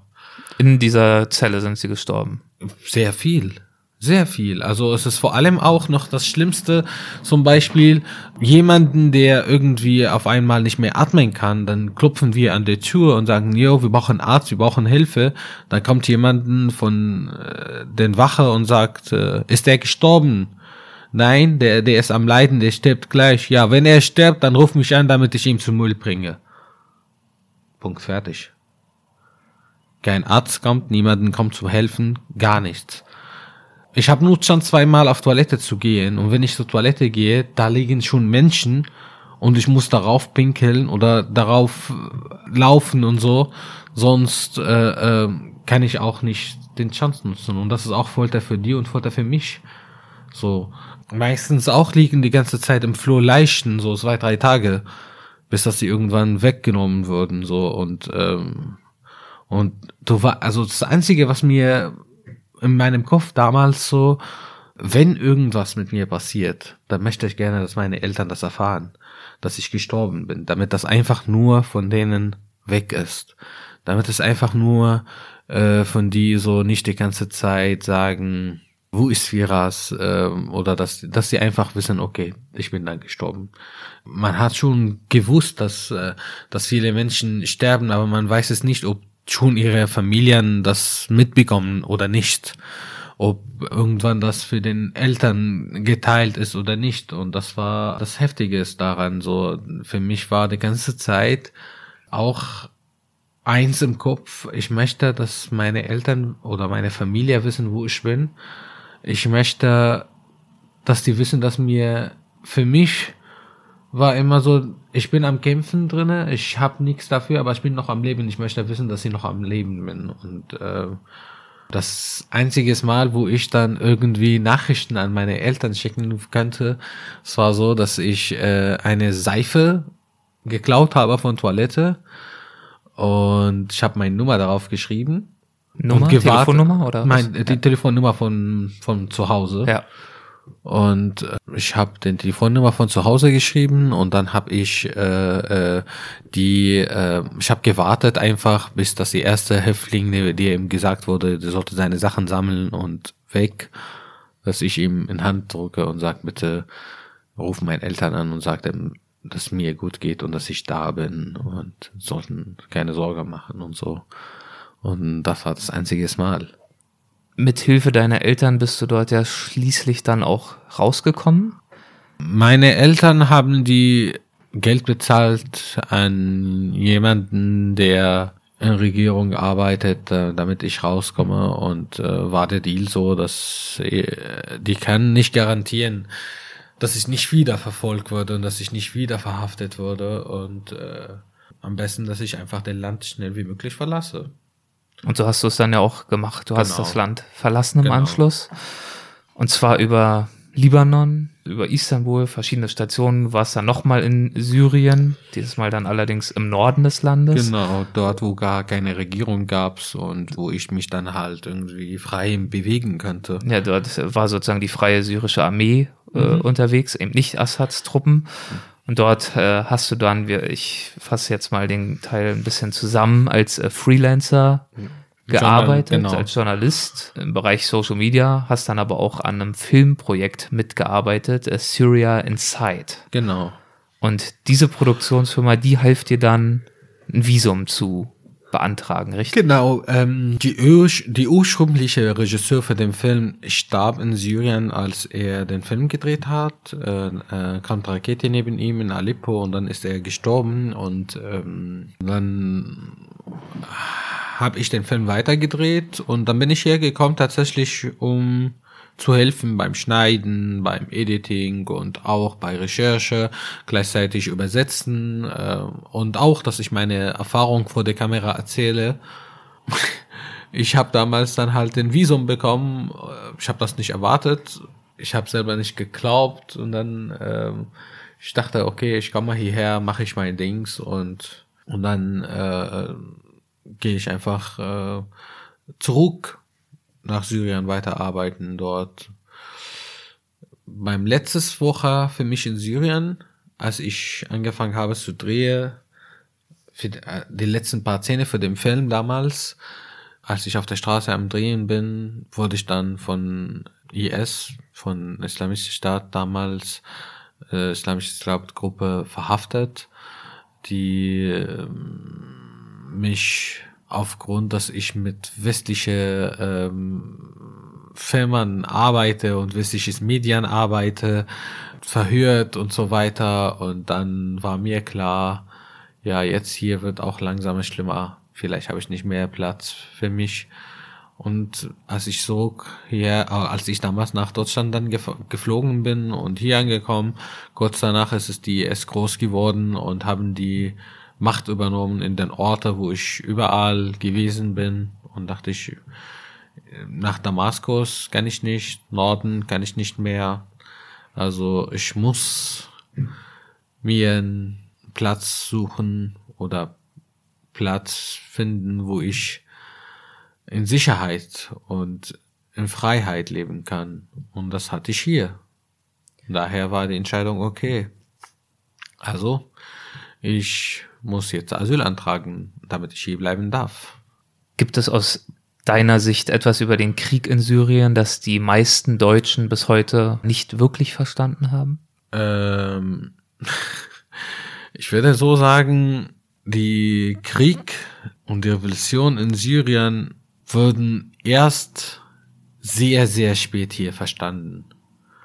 Und ab dem Moment, wo die Menschen hier das verstanden haben, war das dort vorbei war die Hoffnung dort vorbei, war die S dort groß, war die ähm, freie syrische Armee damals, haben die dann halt langsam ihre Stärkung verloren, war das dann Kannst du das erklären? Ab dem Moment, wo wir es hier verstanden haben, war dort die Hoffnung verloren. Das heißt, wir haben es einfach zu spät verstanden, um rechtzeitig die Protestbewegung zu also unterstützen. Also es gibt natürlich oder? viele Menschen, die von Anfang an Syrien-Situation verfolgt haben und gewusst haben. Aber ich kann mich auch schon daran erinnern, 2013, als ich hier gekommen bin, viele Leute wussten nicht mal, wo es Syrien ist. Und die mich auch gefragt haben, so, Syrien, wo ist das? Das war wirklich damals 2013, als ich hierher kam, gab es nicht so viele Leute, die von Syrien wussten oder die mir dann gesagt haben, ja, ich habe oft jetzt in Medien darüber ge gehört oder, oder damals direkt so, ah, geht's dir gut, äh, geht's deine Familie gut? Also es gab auch so die Menschen, die direkt hm, Mitleidsgefühl zeigen, obwohl, äh, dass ich denn nicht gezeigt habe, okay, mir geht's nicht gut. So, das für mich war dann äh, ähm, klar, vielleicht muss ich ein bisschen Lichtblick machen über mein Leben in Syrien, was ich dort erlebt habe und so weiter. Es gibt immer noch Leute, ich dir, es gab nur Momente so, wo, wo jemand mich einfach gefragt hat, ob wir Handy oder sogar Pommes in Syrien haben. So, das war für mich, okay, ganz ehrlich, man sollte ein bisschen die Leute mehr informieren. Also viele Leute denken, dass wir äh, auf den Kamel zur Schule gegangen sind. Äh, ich wünsche es mir, dass ich ein Kamel hatte. Kamel ist mega cool, aber es ist teuer und äh, nicht jeder hat ein Kamel bei uns so und die leben nur ähm, in Wüste oder so. Ja, ja. Als du hier angekommen bist, da hat man dir direkt erstmal drei Verhaltensregeln auferlegt. Erinnerst du dich, welche das waren? Ich habe es in deinen Büchern gelesen damals, wo ich dann äh, die Asyl, die ähm, Vertrag unterschrieben, Asylvertrag unterschrieben, genau, Asylantrag, also äh, damals, wo ich den Asylantrag unterschrieben habe, da hat mir die ähm, Übersetzer damals gesagt, so es gibt drei Sachen, was sie für mich verboten sind. Eins, ich darf Berlin nicht verlassen. Zwei, ich darf äh, nicht arbeiten gehen. Drei, ich darf keine Integrationssprachkurs besuchen oder Ausbildung anfangen oder Uni studieren. Diesen drei Sachen sind für mich Verbot bis Ende meiner Asylverfahren. Genau, aber dazu ein Tag danach, ein Tag danach äh, kriege ich das allererstes Post in mein Leben und äh, ich habe dieses Brief geöffnet am Anfang so war für mich komisch, so wer schreibt mir, äh, steht so mein Name und meine Adresse. Ich kenne selber meine Adresse noch nicht. Ich bin schon hier seit gestern noch. Wer schreibt mir? Und ich habe den Brief geöffnet. Die war auf Deutsch. Ich darf keine Integrationssprachkurs besuchen, aber äh, ich kriege Briefe auf Deutsch. Dann muss ich einfach verstehen, was darauf steht. Ich bin zu der ersten sozialen Mitarbeiter gegangen, kannst du mir sagen, was darauf steht? Der guckt so, pff, äh, äh, hä? ich hab, ich hab nicht verstanden, dass es eine Amtssprache, bitte frag jemand anderen und es muss es zwei, drei Leute fragen und am Ende stand da draus, dass dieses Brief ist einfach meine Steuernummer ist. Und ähm, wie bitte? Ich darf nicht arbeiten gehen, kriege ich eine Steuernummer, ich darf keinen Sprachkurs besuchen, kriege ich äh, ähm, kriege ich einfach Briefe auf Deutsch, die die Deutsche selbst nicht verstehen kann ich darf nicht reisen, es fehlt nur noch, dass sie mir ein, äh, Tickets schicken, dass ich irgendwo noch Urlaub machen kann. ja, sehr viele Widersprüche. Mhm. Anstelle zu reisen, musstest du aber in der Tat nach einiger Zeit erst einmal in ein äh, Flüchtlingsheim genau. ziehen. Genau. Was war das für eine Erfahrung? Äh, was war das von Erfahrung? Es ist. Äh Im, Buch, Im Buch schreibst du zum Beispiel dazu, in die syrische Revolution bin ich hineingetanzt, nach Deutschland bin ich geflogen, aber in das Asylbewerberheim, da schleppe ich mich hinein. Das liegt nicht nur an dem schweren Koffer mit meinen Büchern, nein, es liegt an all dem, was ich nicht mit hineinnehmen kann. Genau. Na, das Problem ist, das erste Mal, wo ich dann gekommen bin zu diesen Flüchtlingheim. Ich komme rein und das erste, was ich lese, Achtung, hier verbreitet sich ein Kretze bei uns. Und das war für mich, Kretze? Hier? In Deutschland? Ey, das verfolgt mich aus Syrien oder was? Das hatten wir schon mal im Gefängnis, aber hier? Das war für mich okay. Da hatte ich dann die Schlüssel für mein Zimmer bekommen. Ein wunderschönes Zimmer mit etwa acht Betten, die aber nicht für mich allein waren. Und wir hatten dann Toilette im Flur, wo 200 Menschen dann teilen. Einfach äh, meistens äh, Dexy-Toilette äh, viel äh, besser riechen als dort. Und äh, ja, das war ein bisschen äh, natürlich für mich Zeit, wo ich dann aber auch gesagt habe, ähm, muss für mich nach vorne gucken. Ich bin jetzt nicht hier für lange und ich will mir einfach neues Leben hier aufbauen und das ist das erste Schritt und sag's immer so, die ersten paar Jahre in Deutschland sind schon hart. Wenn man keine Sprache spricht, wenn man keine Arbeit hat, wenn man kein Erlaubnis hat äh, zum Arbeiten oder so. Keine Und dann Wohnung. ver- Genau, und dann findet man doch so, suchen, du such dir eine Wohnung.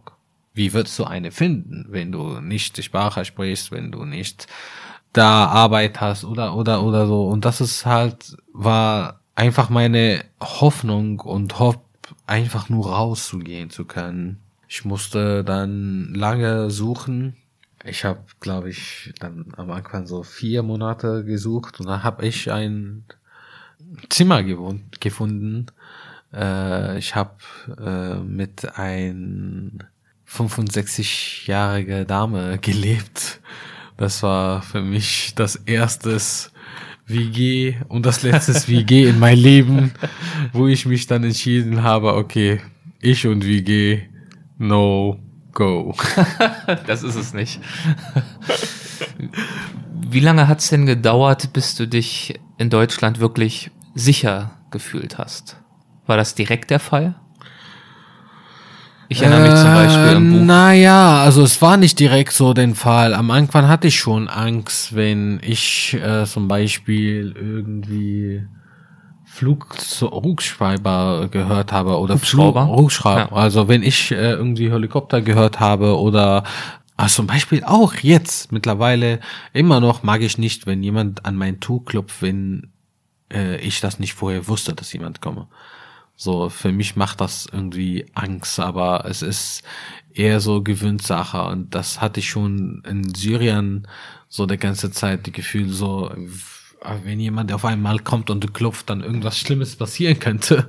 Und so, glaube ich, ist es immer noch bei mir geblieben, aber ähm, ich hatte schon die sicheres Gefühl von Anfang an gehabt. Nur ein bisschen Albträume hatte ich schon erlebt, aber das, glaube ich, war, hat nicht wirklich großes zu tun mit dem sicheres Angst, sondern eher, äh, dass es Dinge, die sich immer wieder in Erinnerung oder im Schlaf kommen, halt quasi. Andere Ängste oder so hatte ich nicht wirklich hier. Hast du damals den Satz mitbekommen von Angela Merkel, wir schaffen das? Ja, natürlich habe ich die mitbekommen. Und sogar ähm, ein Jahr danach habe ich einen Dokumentarfilm mit CDF äh, gedreht über den Thema Haben wir es geschafft? Also, aber nach einem Jahr war ich auch schon der Meinung, man sollte diese Frage nicht stellen, ja, nach einem Jahr, aber das war so nur die Idee, das zu zeigen, dass ich, dass wir das irgendwie gemeinsam schaffen können, aber ohne Druck könnte man viel erreichen. Ohne Druck könnte man viel erreichen. Ja, wenn man irgendwie die ganze Zeit diese Druck macht, so, ja, diese Flüchtlinge sollen sich integrieren, sollen sie sich das machen und das machen. Man sollte das nicht so machen, sondern erstmal die Menschen ein Zuhause geben, ein, ein Lebens, das sie sich wünschen. Wenn jemand hierher kommt und seine Gedanken an seine Kinder und Familie, um die hierher zu holen, dann muss man die auch holen, damit er sich auch was für dieses Gesellschaft, äh, damit man irgendwie einen freier Kopf hat, damit er sich integrieren. Aber ich kann nicht für jemanden sagen, hey, du solltest dich integrieren und der äh, denkt an seine Kinder und seine Familien, die unter äh, äh, Raketen sind und der hatte Hoffnung, sie hierher zu holen und so weiter und so fort. Äh, ich kann nicht für jemanden sagen, der sollte jetzt Sprache lernen, wenn er die ganze Zeit in einem Zimmer mit acht äh, anderer Flüchtlinge lebt, der, der äh, Afghanisch spricht, der Persisch spricht, der ähm, Französisch spricht oder was noch immer und äh, kommuniziert mit euch miteinander, integriert euch mit ein anderer. Das geht nicht. Man sollte sich irgendwie Teil der Gesellschaft äh, sein. Man sollte einfach äh, ein Zuhause haben und für sich selbst dann die Zeit nehmen und sagen, okay, was will ich jetzt machen hier in diesem Land? Das habe ich genauso so gemacht. Für mich war so die ersten erstes Jahr in Deutschland einfach ein bisschen erhöhen. Ich habe nichts gemacht und erst dann habe ich angefangen Deutsch zu lernen nach dem Punkt, dass ich eine Wohnung gefunden habe und das war auch nach einem Jahr so in Deutschland. Und erstmal habe ich mein Zuhause, erstmal hatte ich in Ruhe, jetzt kann ich mich konzentrieren auf die Sprache lernen und dann gucke ich mir, was ich für mich für später machen möchte. Also Und das war in deinem Fall unter anderem das Medium YouTube. Du hast angefangen, äh, Videos äh, zu produzieren und Aktionen durchzuführen. Zum Beispiel, ich glaube, es war die allererste Aktion auf dem Alexanderplatz. Dort hast du dich hingestellt. Was hast du dort gemacht und warum? Das war überhaupt nicht Plan, um YouTuber zu werden, Ja. muss ich sagen. Es war nur für mich damals sogar sogar den Video dieses, äh, ähm, ich würde so sagen, im Jahr 2014 hat angefangen, Begida, äh, Begida zu demonstrieren in Deutschland. Pegida, hat, ja. äh, Genau. Man hat über, äh, über Begida gehört oder gelesen. Du machst die Zeitung auf, schreiben die über Begida, im Fernsehen reden die über Begida. Ich hatte Angst, dass ich meine Toilette öffne und niemand von Be- Begida drinne finde. Was ist da los? Jetzt sind die auf einmal alle Deutschen Rassisten geworden oder hassen die uns alle oder wer sind diese Menschen? Und ich wollte einfach gucken, äh, sind die wirklich alle Deutschen so? Und dann habe ich mich entschieden, einfach auf der Straße zu stellen mit so einem Plakat, ich bin syrischer Flüchtling, ich vertraue dir, vertraust du mir, dann umarme mich. Ich habe den Materials genau gesagt Anfang 2015 gedreht. Mit verbundenen Augen. Genau, genau. Und ich habe die einfach für mich behalten, so. Und Anfang Jahr 2016, also ein Jahr später, wollte ich mich bewerben zum Filmuniversität Babelsberg. Dann habe ich einen Bewerbungsfilm gemacht, der ein bisschen für mich heftig war mit vielen Erinnerungen und nach dem Filmdreh ging's mir nicht so gut. Ich habe einfach gebraucht, ein bisschen abzuschalten, etwas Witziges zu machen und so bin ich auf die Idee gekommen. Ich habe dieses Material vor einem Jahr gedreht. Äh, ich kann sie vielleicht kommentieren. Ich habe die angeguckt, kommentiert vor der Kamera und so ein kleines Schnäppchen witziges Video gemacht und einfach auf meine Facebook-Seite erstmal hochgeladen. Und auf YouTube-Channel, wo null Abonnenten war, so. Und dann das Video ist es durch die Decke gegangen. Alle Menschen haben das Video geteilt. Auf einmal so in einem Tag hatte ich über 100.000 Klicks drauf. Und es war für mich krass. Und dann durch den Wochenende ähm, bin ich, äh, hatte ich den ersten Mi Millionenklick und auf der Straße wirklich, das war so ein, ein Tag nach dem Video haben mich angefangen, Leute auf der Straße zu erkennen und sich bei mir zu bedanken oder auch, da hatte ich äh, heftiges Begegnung, so ich bin halt in Shisha-Bar gegangen und der Betreiber so guckt mich an, der war so ein Libanese, der mich so sagte, bist du dieser Typ aus dem Video? Hab gesagt, ja, er meinte, ja, denn äh, tut mir leid, heute sind wir voll gebucht und es gibt keinen Platz zu sitzen. Der wollte mich rausschmeißen, weil es war klar, dass er so von Hezbollah äh, und von Assad Seite ist und nicht akzeptiert hat, dass ich äh, ein bisschen über Assad geredet habe im, im, im, Video und äh, als ich rausgehen wollte, äh, kam ich so genau an der Tür und da standen so ein anderer Gäste, die waren im, im, im Laden und äh, mich gefragt so, bist du Viras, der aus dem Video, ja, darf ich dich mal umarmen? Äh, äh, und da haben die mich dann umarmt so und dachte ich, krass, so in den gleichen Laden, der hatte mich rausgeschmissen, die hatten mich erkannt, okay, was kommt noch auf mich zu? Und ähm, am Montag gehst du ins Studio, und da warten die ersten drei Journalisten dort. Und noch äh, den Journalist von ARD, von Tagesshow, auf den Skype hat auch gewartet. Die haben mit mir auch ein Interview gemacht, direkt hochgeladen äh, äh, äh, bei denen. Und da so Name, alle reden über ihn, wir treffen uns mit ihm. so Und äh, die haben halt ein Interview mit mir so gepostet und dann eine hinter der andere. Ich musste wirklich im Jahr, also Februar 2016, jeden Tag 10 bis 15 Interview machen. ähm, wirklich Journalisten aus der ganzen Welt kommen. Frankreich, äh, Belgien, China, aus China. Also in China gibt es nicht mal YouTube, gibt es nicht mal Facebook, nicht mal Google und trotzdem kommen sie, um äh, einen Bericht über mich zu machen. Und das war für mich, wow, was ist gerade los? Das war so für mich, okay, Wie erklärst du dir diese Wirkung dieses Videos? Ähm, ich glaube, dieses, dass ich äh, äh, den Thematik mit Humor, ähm, also ich habe mich auch so gefragt, wa, was da passiert so. Und das tatsächlich habe ich den Antwort gekriegt durch den Kommentar, die ich bekommen habe. Jemand hat geschrieben, endlich mal kein Hass. Und tatsächlich habe ich das so gesehen. Wenn man Hass mit Hass bekämpft, dann kriegt man nichts. Kriegt man nur Hass zurück und das bringt uns nicht weiter. Aber wenn du mit Humor das Problem verarbeitet, dann kriegt man viel mehr als das, was man erwartet. Und tatsächlich war in meiner Situation so, äh, das, was ich von Menschen äh, von äh, gekriegt habe, sogar von solche, die kritische Meinung zu Flüchtlingen haben, aber die Dinge in ihrer eigenen Heimat nachfragen. So, dieses Menschen hatten sich auch viele von denen bei mir gemeldet und jemand, der mir auch mal ge geschrieben hat, so ich habe die ganze Zeit gedacht, dass die alle Flüchtlinge sind, solche Leute, die schlimmere Dinge in Köln getan haben oder was noch immer, aber du hast mir ein anderer Zeige gezeigt und ich danke dir dafür.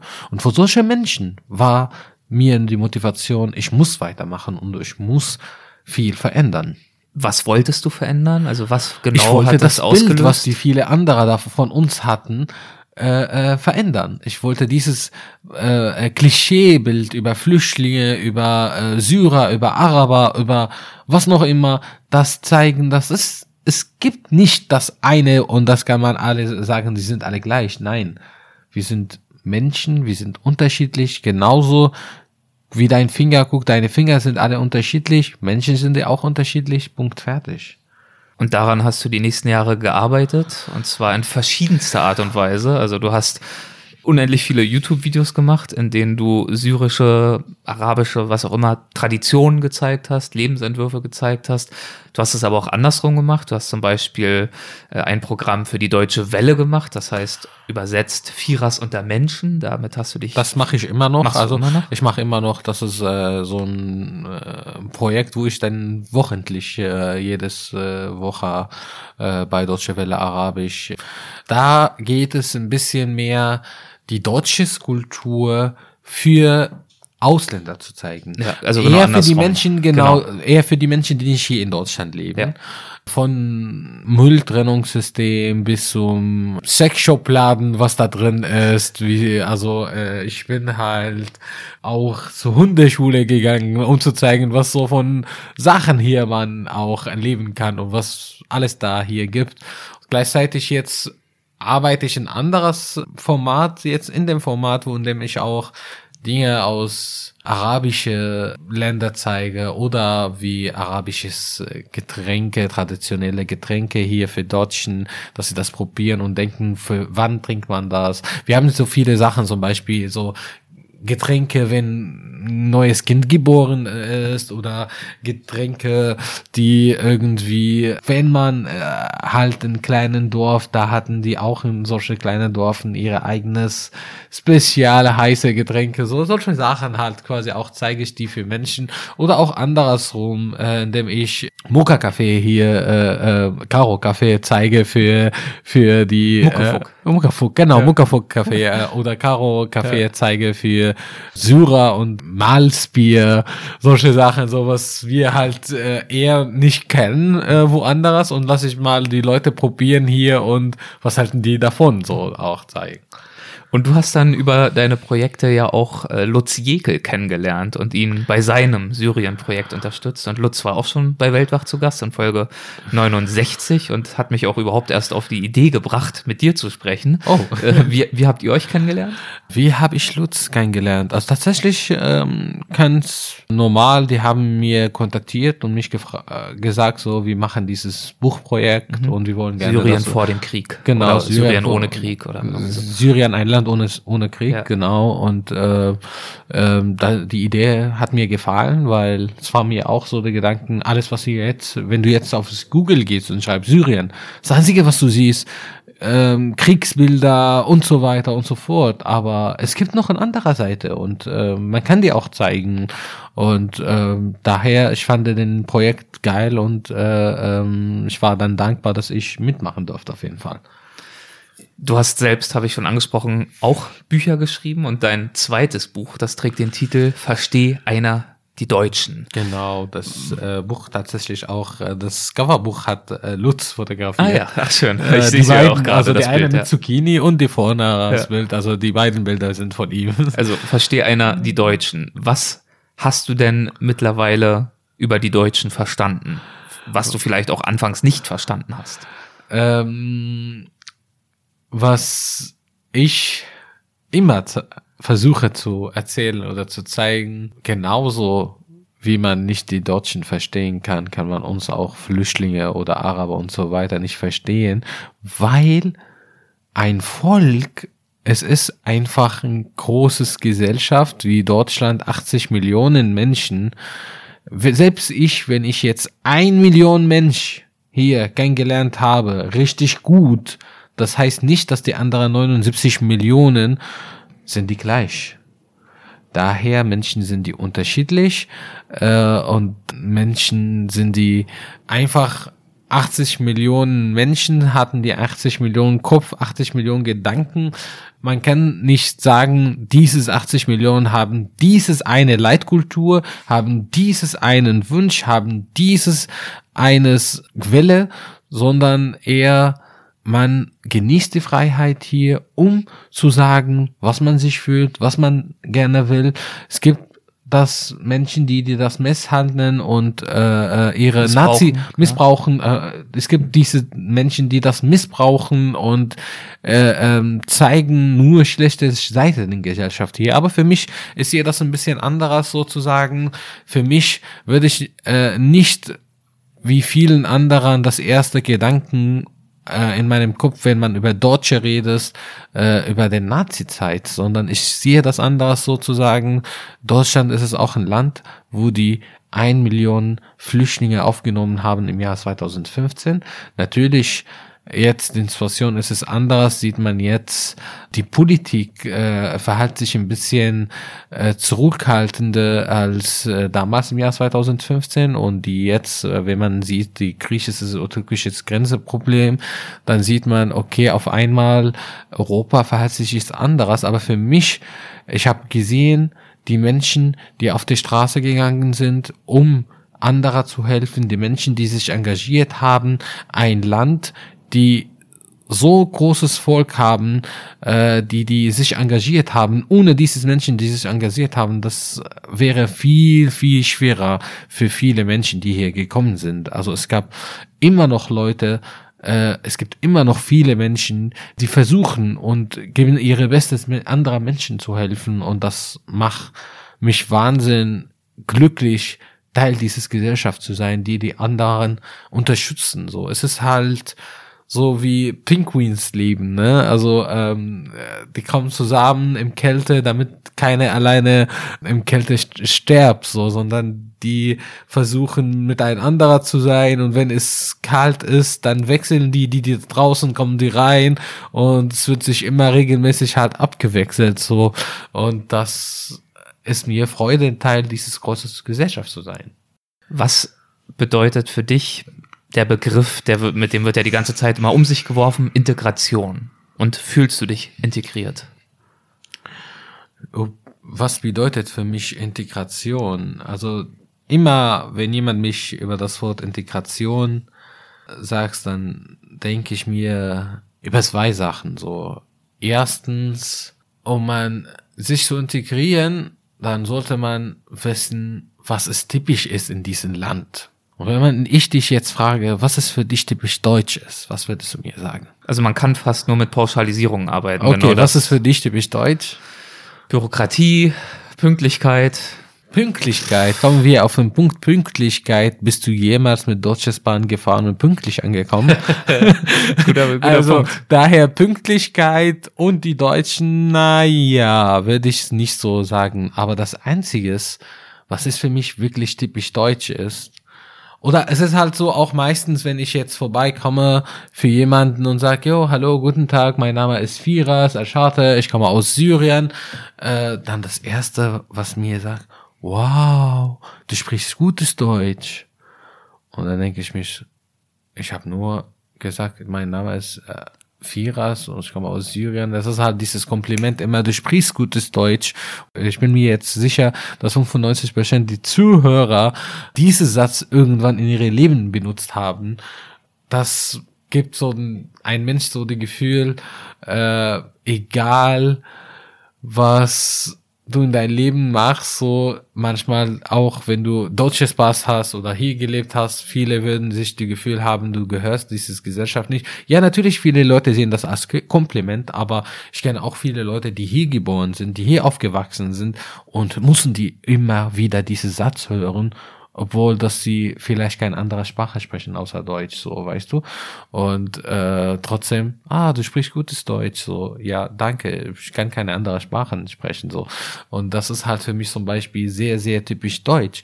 Und ähm, wenn ich jetzt über den Thema dann Integration komme, dann wird für, für mich so halt auch viele Leute sagen mir so, Firas, du bist ja gut integriert. Ich frage mich, was bedeutet, du bist gut integriert? Ist das nur, weil ich jetzt Tattoos habe oder weil ich gut Deutsch sprechen kann? Ist das nur, weil ich so ein kleines süßes Hund habe? Oder warum bin ich überhaupt integriert? So, äh, was ist in mir ist anderes geworden? Ich, wenn ich jetzt gucke, was ist in mir anderes geworden, ich bin doch selber Vierers ist das nur die Sprache, dass ich integriert bin? Was machen Taubmenschen dann in diesem Sinne? Was machen äh, äh, taube Menschen, ja. äh, taube Menschen oder Menschen, die äh, äh, ähm, nicht sprechen können oder kein Sprachtalent haben, dann können sie sich nie integrieren? Äh, ist das Integration Job zu haben? Sind die jetzt auch etwa ein paar Millionen Deutsche, die keinen Job haben oder arbeitslos sind, sind die auch nicht integriert? Äh, was ist überhaupt dann Integration? So, und denke ich mir, das ist einfach ein Begriff, der immer noch keine Bedeutung hat und es ist nur einfach ein Spruch, die vielen Menschen nutzen, um Druck auf anderer Seite zu machen. So, die haben sich nicht integriert, die sollten sich integrieren, ähm, wir haben ein Integrationproblem da kommt dann jemanden und sagt mir, Integration beginnt, wenn ihr euch an den Gesetze haltet. Ja, ich hatte mich einfach an die Gesetze, ich halte mich einfach auf den äh, Gesetze hier im Land, aber auch selber diejenigen, die solche Kredit machen, die halten sich nicht an, an den Regeln hier in Deutschland oder an, an Grundgesetz hier in Deutschland. In Deutschland steht äh, in dem Grundgesetz, die Würde des Menschen ist unantastbar nicht die Würde den Deutschen. Und deswegen für mich ist es auch wichtig zu sagen, ich bin einfach ein Mensch. Ich möchte auch, dass die Menschen mich mit mir umgehen als Mensch und nicht als Ausländer oder Flüchtling oder was noch immer. Äh, ich habe ich, ich will einfach hier äh, Teil der Gesellschaft sein und ich möchte auch, dass die Menschen äh, genauso wie ich den anderen akzeptieren, dass die mich akzeptieren. Und wenn die mich nicht akzeptieren wollen, das ist auch okay. Aber äh, äh, äh, ähm, dann gerne auf einer persönlichen Ebene nicht akzeptieren, aber nicht, weil du nicht integriert, schrägstrich nicht angepasst, nicht angeglichen bist. Genau, ja, ja, aber es ist auch nicht, dass dann ein ganzes Gesellschaft davon äh, auch sagen, dass das die alle wie er oder dass die ganze Gesellschaft dieses äh, Menschen oder die, sein ganzes äh, Mitleute äh, sind die so gleiche wie der. Also ich bin Vierers, ich habe mein Leben, ich habe das, was ich, äh, ich habe meine Gedanken, ich habe das, was ich dran arbeite. Es gibt auch anderen viel besser als ich. Es gibt auch Menschen, die äh, schlimmer als ich. Also jeder hat seine Seite und jeder sollte mit den anderen umgehen als Menschen. Menschen, wenn ich auf die zukomme, dann kommen die auf mich zu. Wenn ich für die lächle, dann lächeln die für mich zurück. Und auf, also ich sag mal so, damit unser Zusammenleben funktioniert, sollte einfach uns auf so ein Basis uns verhalten. Äh, in Deutschland zum Beispiel, die Blutspende ist nicht deklariert. Das heißt, wenn du ein Unfall hast, könnte sein, dass meine Spende ist, die deine Leben rettet oder anderes rum. Und so müssen wir einfach gucken, dass wir miteinander leben können. Kannst du dass es nochmal erklären? Die. Blutspende ist nicht deklariert. Das habe ich nicht verstanden. Also nicht deklariert, ähm, dass man mein im Blut spende, man weiß es nicht, was Von wem äh, ist das von, Blut? Von, von wem ist das? Und wenn ich Blut jetzt spendiere und du irgendwie einen Unfall hast, Und du mir so äh, das Leben rettest indirekt. Genau, genau. Und, oder andersrum.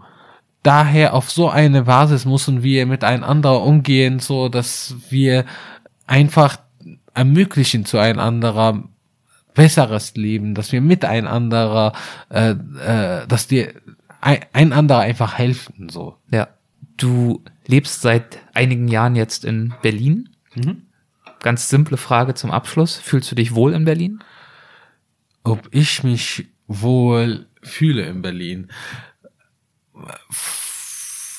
Ich glaube, ich würde so sagen, in tatsächlich es ist viel leichter Berliner zu werden als Deutsche. Es gibt viele Orte, da zählt was anderes als das, was in deiner Pass steht, da wo du geboren wurdest oder von wem. Und für mich Berlin gehört mit Sicherheit zu diesen Orten. Man kann sich wohlfühlen, du kannst tun meistens, worauf du Lust habe, ohne Angst zu haben, irgendwie die Leute gucken dich komisch an oder äh, dich beleidigen für das, was du gerade machst oder was noch immer. Es ist eher so, ich finde es Berlin, es ist ein Ort, wo ich mich einfach zu Hause fühle, wo ich mich wohlfühle, wo ich sein kann, wer ich bin. Und das ist, was ich schon mir immer gewünscht habe. Daher, für mich ist es einfach ein Heimat. Sehr schön. Gibt es noch äh, bestimmte Projekte, die anstehen, die du hier schon mal ankündigen möchtest, auf die du gern verweisen würdest? Naja, wenn Projekte kommt, äh, dann werde ich auf jeden Fall immer die ankündigen auf äh, meine Seiten. Äh, momentan äh, ähm, Welche sind das? Also, ähm, unter meinem Namen Firas Aschate einfach findet man mich auf Facebook, Twitter, Instagram und Ja. so weiter. Ähm, aber ähm, ja, und dort, wenn ich irgendwie Projekt mache, dann würde ich meistens dort kundigen. Äh, es ist für mich äh, äh, momentan so Zeit, wo ich jetzt äh, ein Abschlussprojekt in die Uni mache und mich so mit paar anderer Dinge beschäftige. Und daher äh, es ist ganz okay, dass ich ein bisschen weniger mache als äh, normal. Und das ist auch für mich okay, weil ich habe in den letzten drei oder jetzt vier Jahre mittlerweile viel, viel gemacht. Ich habe auch selber nicht erwartet, dass ich jetzt in diesen vier Jahren zwei Bücher schreibe, äh, drei, vier ähm, größere TV-Filmprojekte mache und noch äh, zwei, drei äh, Online-Serien und noch äh, irgendwie TV-Show äh, Show und äh, meine YouTube-Channel so. Und das war einfach für mich viel. Und noch dazu über 350 äh, ähm, Lesungen und äh, Veranstaltungen äh, in, in diesen zwei, drei Jahren, in denen ich mit über 20.000 Menschen persönlich getroffen habe. Äh, davon gab es mindestens auch 100 Schulen. Äh, das war einfach für mich Zeit, wo viel, viel los gewesen. Und ich glaube, es ist auch cool, wenn man ein bisschen jetzt einen Punkt kommt und sagt, okay, ich will vielleicht Zeit für mich jetzt nehmen und mich auf paar eigenes Projekte so konzentrieren, wo ich auch für mich was mache, was ich gerne außerhalb den Bereich so irgendwie äh, öffentliches Leben und dies und das machen. Also zum Beispiel jetzt äh, genieße ich einfach äh, Musik zu spielen. So, ich spiele auf kein Instrument, sondern eher so ein elektrisches Musik. Und äh, ich weiß nicht, ob du jetzt auf deine linke Seite so guckst, dann siehst du die DJ Boulder und den äh, Sehe ich nicht, weil die Tür mittlerweile Ach zu so. ist, aber ja, äh, da habe ich dann halt äh, die äh, DJ Boulder und Musik äh, äh, und den äh, ähm, die Anlage, äh, Soundsystem halt quasi und ich mag einfach bisschen experimentieren so mit Musik momentan, das finde ich auch cool. Konzentriere auch so hier was zu machen, hier was Schönes zu machen, so in Wohnung auch finde ich nice. du bleibst kreativ. Das ist auf jeden Fall sicher. Ja, das ist äh, für mich auf jeden Fall sicher, weil ich kann nicht anderes machen. Ich kann nicht äh, äh, irgendwie es ist schwierig für mich, so einen regulären Job zu machen. So, das passt zu mir nicht, dass ich äh, jeden Tag irgendwie sieben aufstehe, zu Job gehe und zurück nach Hause. Irgendwie, das ist nicht für mich. Viele Leute finden das vielleicht cool, aber für mich so, ich mag, dass ich einfach stimme, was ich gerne tun möchte. Also ein Stück Freiheit. Sicher. Genau, selbstständig sein, Stück Freiheit haben. Ähm, es ist für mich Freiheit, es ist das wichtigste Teil meines Lebens und äh, die will ich bis zum letzten Punkt so nutzen. Schön. Da wünsche ich dir weiterhin viel Freude bei, viel Erfolg. Dankeschön, Dankeschön. Wünsche danke ich dir, dir auch alles Gute und alles Bestens äh, für dich und für deine Zuhörer. vielen, vielen Dank. Danke für die Zeit. Mach's Dankeschön. Gut. Tschüss. Ciao. Das war mein Gespräch mit Firas Al-Shatter. Ich weiß, das war nicht immer leichte Kost, aber für mich war es ein wichtiges und auch wertvolles Gespräch und ich hoffe natürlich, dass ihr ebenfalls etwas daraus ziehen konntet. Und jetzt kommen wir zum Segment, in dem ihr das Wort erhaltet. Stimmenpost. Botschaften aus der Community. Ich habe dieses Mal äh, keine konkrete Frage an euch, sondern möchte ganz offen und unvoreingenommen von euren Gedanken zu dieser Folge mit Firas Al-Shatter hören. Hat sie in euch etwas ausgelöst, zu einer Erkenntnis geführt? neue Fragen aufgeworfen. Äh, das müssen keine großen, weltbewegenden Gedanken sein. Nein, jede geistige Regung, jede Überlegung ist äh, gleichermaßen legitim. Und ich würde mich freuen, wenn ihr sie mit uns teilt. Wie immer über die WhatsApp-Nummer 001 267 997 2603 oder einfach auf das WhatsApp-Icon auf der Startseite von weltwach.de klicken.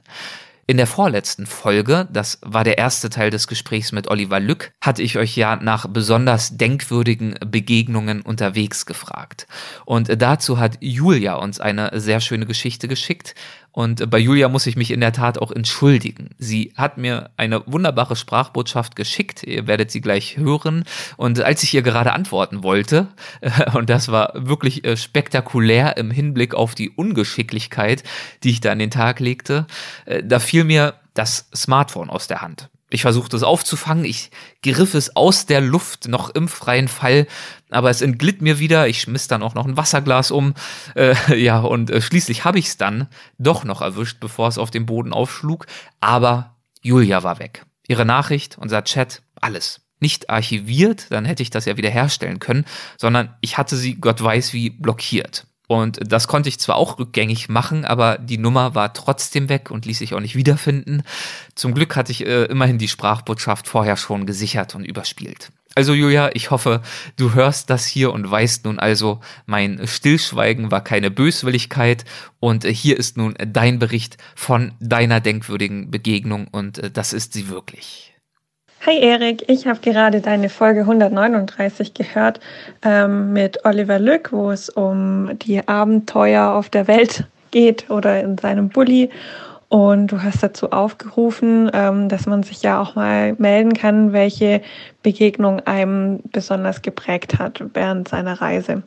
Zuerst muss ich sagen, dass mich Weltwach bei meinen Reisen immer äh, sehr prägt, sage ich jetzt mal. Ähm, ich bin viel unterwegs. Mein Freund wohnt im Rhein-Neckar-Gebiet, meine Familie am Bodensee und ich wohne Richtung bayerische Grenze. Also ähm, begleitet mich äh, Weltwach eigentlich immer auf meinen Autofahrten. Ähm, da ich erst in Anführungsstrichen vor einem Jahr angefangen habe, Weltwach zu hören, kann ich dann immer auch noch ein bisschen Folgen nachholen. Also wenn es ein wenig länger ist als die aktuelle Folge, dann kann ich immer noch in eine alte Folge hineinhören, was mir natürlich auch immer sehr gut gefällt. Und ich finde das total inspirierend, irgendwie, was du dir für Gesprächspartner raussuchst und wie du die Fragen stellst. Also für mich ist das total toll und äh, ja, kein, kein anderer Podcast kommt da für mich so richtig dagegen an. Jetzt aber zu meiner Begegnung. Meine wahrscheinlich prägendste Begegnung war, als ich in, also ich habe drei Wochen lang Back oder dreieinhalb Wochen lang Backpacking in Thailand gemacht. Das war 2016. Und dort bin ich ähm, unter anderem auch mit dem Bus nach ähm, Kambodscha gefahren, nach Angkor Wat. Und auf dem Rückweg saß ich neben, ähm, also erst allein in so einem Zweiersitz und irgendwann hat sich eine, eine Frau neben mich gesetzt. Und paar Sekunden später kam ein Mann vorbei und ich würde jetzt einfach sagen, er hat ihr die Zunge ziemlich tief in den Mund gesteckt. und sie hat die, das erwidert und ähm, hat mich danach aber sehr entschuldigend angesehen. Und ich habe mich hab mir nichts dabei gedacht. Und ähm, wir saßen dann die ersten zwei Stunden der Fahrt eher schweigend nebeneinander, bis es dann zu einer Rastpause kam und der Mann dann wieder kam und ihr mehr oder weniger herrisch befahl, im Bus zu bleiben. Und ähm, ich sie dann gefragt habe, ob ich ihr etwas mitbringen soll, weil es gibt ja immer da auch dann so Verkaufsstände, wo man auch was zu trinken bekommt. Und ich habe gesehen, dass die Frau nichts zu trinken dabei hatte. Und sie hat dann aber abgewunken und ähm, ich habe dann trotzdem vorsichtshalber ein Getränk mal noch extra gekauft und habe das in meinen Rucksack reingepackt und bin dann früher wieder eingestiegen und habe dann gefragt, ja, ob es ihr gut geht. Und ähm, sie hat sich dann so ein bisschen ängstlich umgesehen und hat mir dann erzählt, ja, ähm, das ist ihr Begleiter. Und dann, also wir haben auf, sie, also sie hat in gebrochenem Englisch gesprochen. Ähm, dann meinte ich, ja, was das denn für ein Begleiter sein? Dann hat sie gesagt, ja, ähm, ihr Mann und ihre Kinder, die wohnen an der Grenze zu Thailand. Und ähm, dahin möchte sie jetzt eigentlich auch am liebsten gehen, aber sie hat drei bis viermal im Jahr Männer, die sie begleitet in dem Urlaub, wo sie dafür dann natürlich auch Geld bekommt, dass sie mit diesen Männern unterwegs ist und natürlich auch nicht nur mit ihnen unterwegs ist, sondern eben auch die Nächte verbringt. Und ähm, sie hat dann mit so einem tiefen Seufzen gesagt, ähm, ich möchte nie, dass meine Tochter so etwas machen möchte. Ich möchte, dass meine Tochter in die Schule geht. Ähm, und dafür mache ich alles. Dafür opfere ich mein Leben. Dafür opfere ich mich selbst. Und das hat mich extrem bewegt damals, weil ich aus Deutschland aufgebrochen bin, ähm, und ich arbeite bei einem Großkonzern und ähm, man kommt ähm, da mit so seinen Konzernproblemen irgendwie da ums Eck irgendwie und denkt sich, ja, ob das der richtige Arbeitgeber ist, ob die mich richtig behandeln und so weiter. Und dann trifft man so eine Frau, die sich so für ihre Kinder und so vollkommen aufopfert, dass einem die anderen Probleme einfach ähm, total nichtig erscheinen. Und ähm, auch jetzt ist es noch so, immer wenn ich ähm, mich an diesen, ich sag jetzt mal, kleinen geistigen oder an diesen, ähm, naja, kleinen weltlichen Problemen irgendwie versuche aufzuhängen, dann denke ich wieder an diese Reise zurück und an die Frau, die ähm, etwas tut, was sie eigentlich gar nicht möchte, nur dafür, dass es ihren Kindern gut geht. Und ich bin mir sicher, dass das nicht die einzige ist. Ähm, also ich glaube, dass alle Mütter alles für ihre Kinder tun würden, aber das, das war halt etwas, was mir, mir sehr, sehr nahe ging. Und ähm, ja, das wollte ich jetzt mal mit dir teilen. Ich hoffe, es geht dir gut und mach ruhig bitte, bitte, bitte ganz genau weiter so. Bis dann, die Julia. Auch Dirk Prüter erzählt in seiner Stimmenpost von einigen äh, denkwürdigen Begegnungen. Hallo Erik, hier ist ein Dirk aus Köln, der deinem Aufruf folgt, über Begegnungen zu berichten. Nach dem ersten Teil deines Gesprächs mit Oliver Lück hattest du darum gebeten. Bevor ich loslege, möchte ich aber erstmal Danke sagen. Danke für Weltwach. Danke für die vielen interessanten Gesprächspartner. Danke für die gut vorbereiteten Fragen und danke für die vielen Stunden geistreicher Unterhaltung. Ja, kommen wir zu den Begegnungen. Seit knapp zehn Jahren reise ich mit dem Rad, bin dabei in mehreren Ländern Europas unterwegs gewesen und habe dabei zahlreiche Menschen kennengelernt. Herausgreifen möchte ich davon mal drei Begegnungen. Die erste, weil sie so ganz anders ist als all die anderen. Die zweite, weil sie für mich irgendwie was Rührendes hat. Und die dritte, weil sie es nach meinem Geschmack so herrlich auf den Punkt bringt. Los geht's 2016. Ich bereise acht Wochen lang Island, bin eine Woche unterwegs, irgendwo im Süden auf der Ringstraße vom Supermarkt verzehre Teile meines Einkaufs. Da lerne ich einen Lombarden kennen. Er stellt sich mir als Biologe und Anthropologe vor. gewissermaßen ein schräger Vogel, sein Erscheinungsbild sticht irgendwie hervor, läuft ganz andersrum als die meisten anderen, die ich in Island treffe. Er trägt eine Kniebluthose, kariertes Hemd, Hosenträger, eine Schirmmütze. Für mich ging er irgendwie als Gebirgsjäger durch, aber das Äußere tut ja eigentlich auch gar nicht so viel zur Sache. Es geht los wie typisch, das Woher, wohin. Schnell sind wir bei anderen Reisen und auch da beim Thema Begegnung. Und ich berichte ihm von der Gastfreundschaft und Hilfsbereitschaft, die ich dabei erlebt habe. Doch er entgegnet, das mag vordergründig so erscheinen, könnte ich recht haben, aber der Schein trügt, seiner Meinung nach. Hinter dem Rücken, das Schimpfen, Lästern und Lachen die Leute über einen, Gut, ich will das im Einzelfall nicht ausschließen, möchte es aber ebenso wenig pauschalisieren. Ja, und der Lombarde macht weiter, er habe die Isländer studiert und kommt zu dem Ergebnis, sie seien einfältig, engstirnig und dumm, dumm wie ihr Vieh. Ebenso wie es folgt eine ganze Aufzählung von Ländern, die ich jetzt, äh, Nationalitäten, die ich nicht alle wiedergeben möchte, auch Beschimpfungen sind dabei, der Mann redet sich in Rage und am Ende entfährt ihm, man solle sie alle ausrotten, alle ausrotten. Tja, dass das Gespräch relativ schnell zu Ende ist, ist wahrscheinlich vorstellbar. Ich bin zunächst mal ziemlich perplex, kann gar nicht so richtig glauben, was ich da hörte und das Ganze beschäftigt mich auch noch eine ganze Weile. Ja, aber letztendlich auch eine Begegnung. Drei Wochen später ganz anders, für mich gewissermaßen was Typisches, aber doch herausstechend. Ich bin im Norden der Insel mittlerweile angelangt, auf einer der Halbinseln, weiß, dass ich an dem Abend keinen Campingplatz finde, habe aber in der Karte einen See gefunden, der recht vielversprechend aussieht und als ich da ankomme, blicke ich oben vom Hügel und weiß, ja, dort soll es stehen, mein Zelt.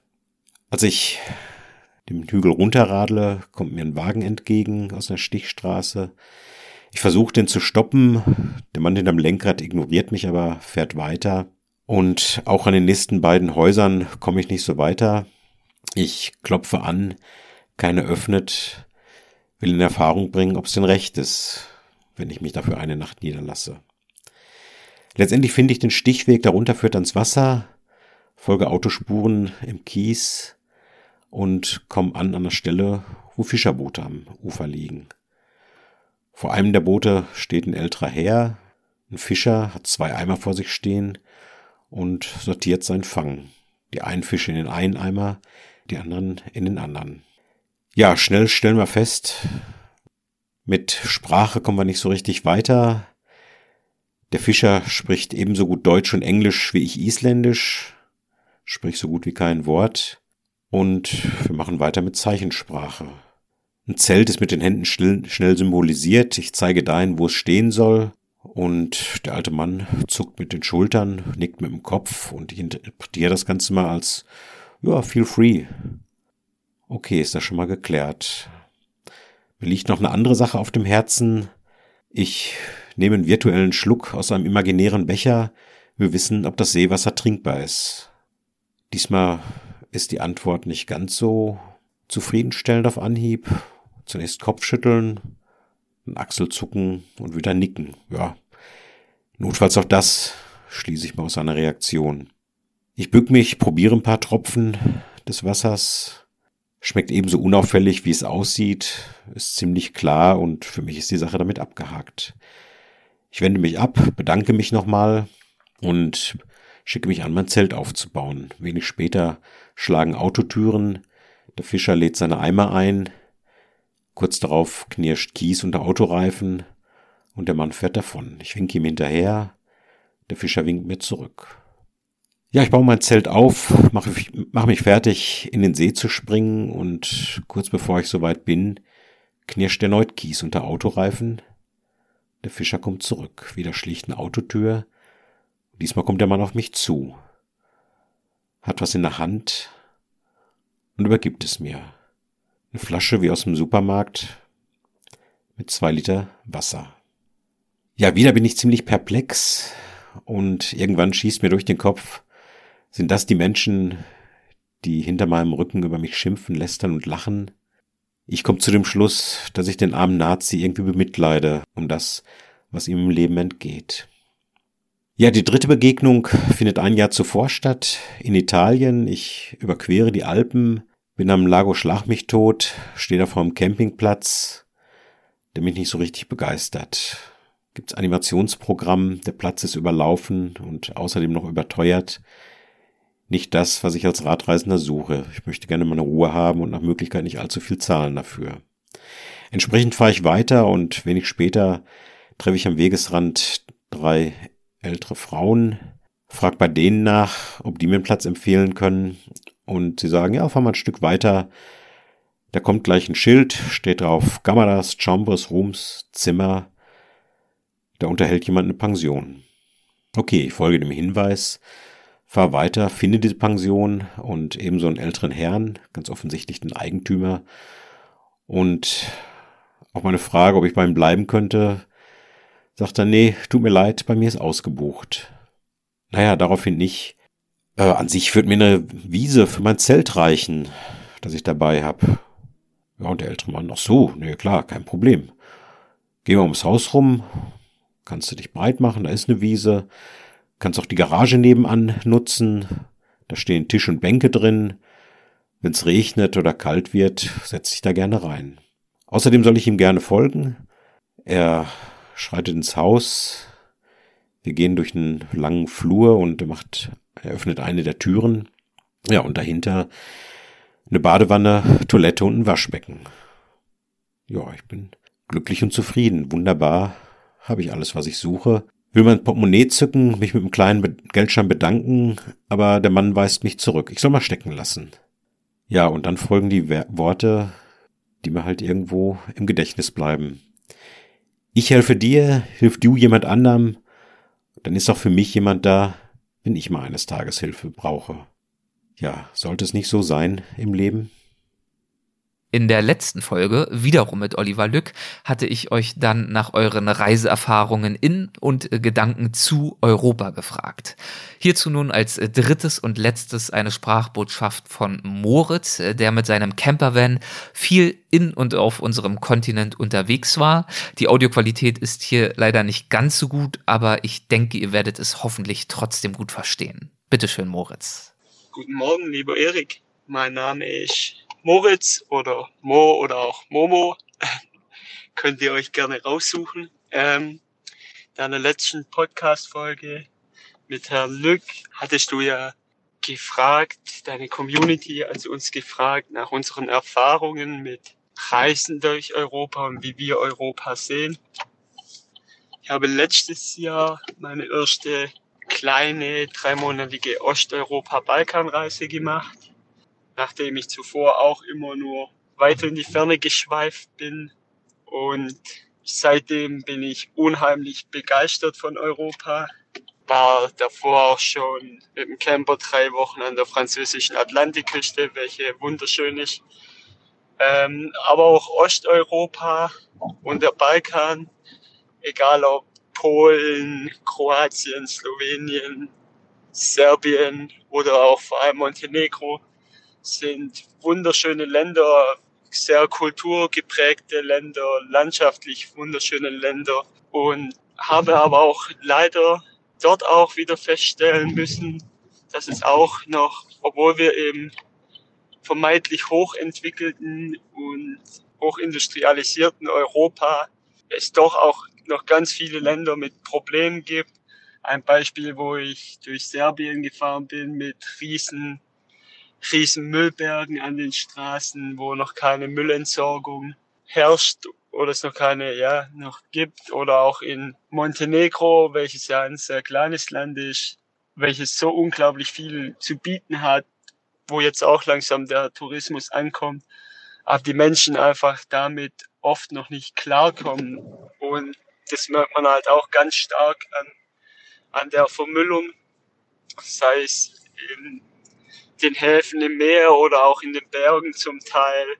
Ähm, ich erinnere mich auch noch an eine, ja eigentlich eine traurige, aber eine witzige, auch ein bisschen vielleicht eine witzige Geschichte, wo im Montenegro in den Bergen, im abgelegenen Bergdorf mit einem kleinen Fußballplatz, die eine Kuh frei rumgelaufen ist und mit einer Plastikflasche vermeintlich Fußball gespielt hat. War auf den ersten Blick ganz witzig. Auf den zweiten Blick, ähm, wenn man sich da dann umgeschaut hat, ist es natürlich auch schlimm. Für die Menschen an sich bestimmt auch eine schöne Sache, dass der Tourismus vielleicht auch einigen Geld und Lebensunterhalt einbringt. Aber oft sind die Länder so nach meinen Eindrücken noch gar nicht bereit dafür, gerade was der Umgang mit Plastik, USW ähm, zu tun hat. Ich glaube, das ist ganz schwierig und ich finde auch, da muss man erstmal die Menschen, die da hinreisen, wie uns oder die Touristen sensibilisieren und auch eine gewisse Infrastruktur vor Ort aufbauen, dass da nicht das ganz, ganz schnell umschlägt. Ähm, so war mein Eindruck. Und auch in Kroatien, wo dann wirklich wunderschöne Natur erleben durfte, aber wenn man durch die Städte geht, die im Sommer massig überquellen und man mit Einheimischen spricht, die wegen Airbnb, USW auch keine Wohnung mehr finden, auf der Straße teilweise schlafen müssen. Außerdem auch ein riesen Müllproblem haben. Ähm, man redet ja immer ganz viel von den Müllproblemen in den Weltmeeren und dass es ganz weit weg ist. Ich habe die Erfahrung gemacht, dass ich in jedem Meer, sei es in Frankreich oder gerade auch in Kroatien, Montenegro unten, war in jedem Meer schon Plastik geschwommen und das ist natürlich fatal für die Natur und im Endeffekt auch fatal für uns Menschen. Und ich finde, da müssen auch in Europa noch in einigen Ländern erstmal die Rahmenbedingungen geschaffen werden. Ich glaube, viele von deinen Zuhörern, du und auch ich, wir wissen, wie man sich in solchen Ländern verhält oder verhalten sollte. Aber ganz viele auch einfach nicht. Deswegen finde ich es auch ganz wichtig, sich zu sensibilisieren und auch die Leute vor Ort. Aber Europa ist wunderschön, das merke ich immer mehr, auch die Heimat und auch Deutschland. Man braucht gar nicht mehr so weit wegschweifen, und es natürlich auch unglaublich tolle Orte gibt. Aber ich finde auch erstmal, man sollte sich in Europa, ich sag mal, austoben und ja, es ist unglaublich schön. Ich kann es nur jedem empfehlen. Und was ich auch gelernt habe, viele jammern immer über Deutschland, was zum Teil natürlich auch stimmt, aber uns geht so unglaublich gut wie, wie ganz, ganz wenigen auf der Welt. Und ich glaube, dafür sollten wir auch mal wieder ein bisschen mehr dankbar sein und auch das wertschätzen. Es gibt auch bei uns viele Probleme, aber uns geht es doch hier unglaublich gut und auch in Europa zum Großteil unglaublich gut. Genau, so mal ein kleiner Eindruck von meiner ersten letztjährigen Balkan-Osteuropa-Reise. Ich kann es jedem ans Herz legen, Europa zu erkunden und werde ganz sicher mit meinem Camper noch sehr viel mehr sehen und will mich auch bei dir bedanken für deinen wundervollen Podcast, der auch in Zeiten wie Corona oder auch allgemein äh, mit so tollen Menschen und so tollen Geschichten einen immer wieder motiviert aufzubrechen, sei es in ein kleines Mikroabenteuer oder auch auf eine große Reise. Vielen Dank dafür. Ich weiß, wie viel Arbeit auch da dahinter steckt. Ich wünsche dir jetzt noch einen wunderschönen Tag und hoffentlich bis bald. Vielen Dank, Julia, Dirk und Moritz, für diese Erzählungen und auch euch anderen, die Sprachbotschaften eingeschickt haben. Es ist für mich, und das habe ich auch schon in einer früheren Folge gesagt, es ist wirklich eine Bereicherung und dem Feedback nachzuurteilen, das ich bisher bekomme, ist es das auch für euch. Und ich finde einfach, eure Erfahrungen zeigen, dass man mitnichten professioneller Reisender oder Reisende sein muss, also Reisefotograf oder Buchautor oder Filmemacher oder auch von einem äh, breiten Sponsoring getragener Expeditionsabenteurer, der äh, die höchsten Gipfel bezwingt oder die trockensten Wüsten durchmisst. All das ist nicht notwendig, um eindrückliche Erfahrungen zu sammeln und auch weitergeben zu können. Und deswegen habe ich persönlich äh, große Freude an diesem Segment.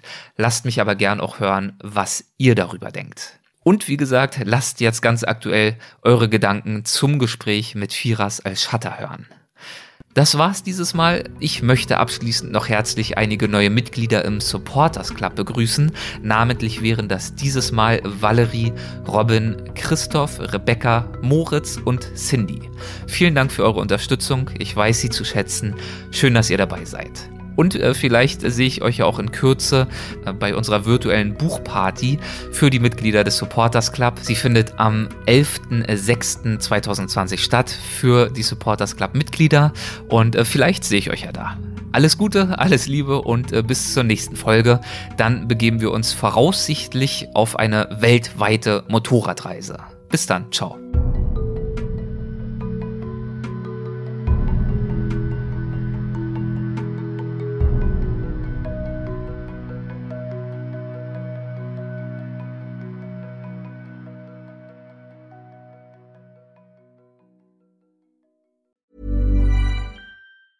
Hey, it's Danny Pellegrino from Everything Iconic.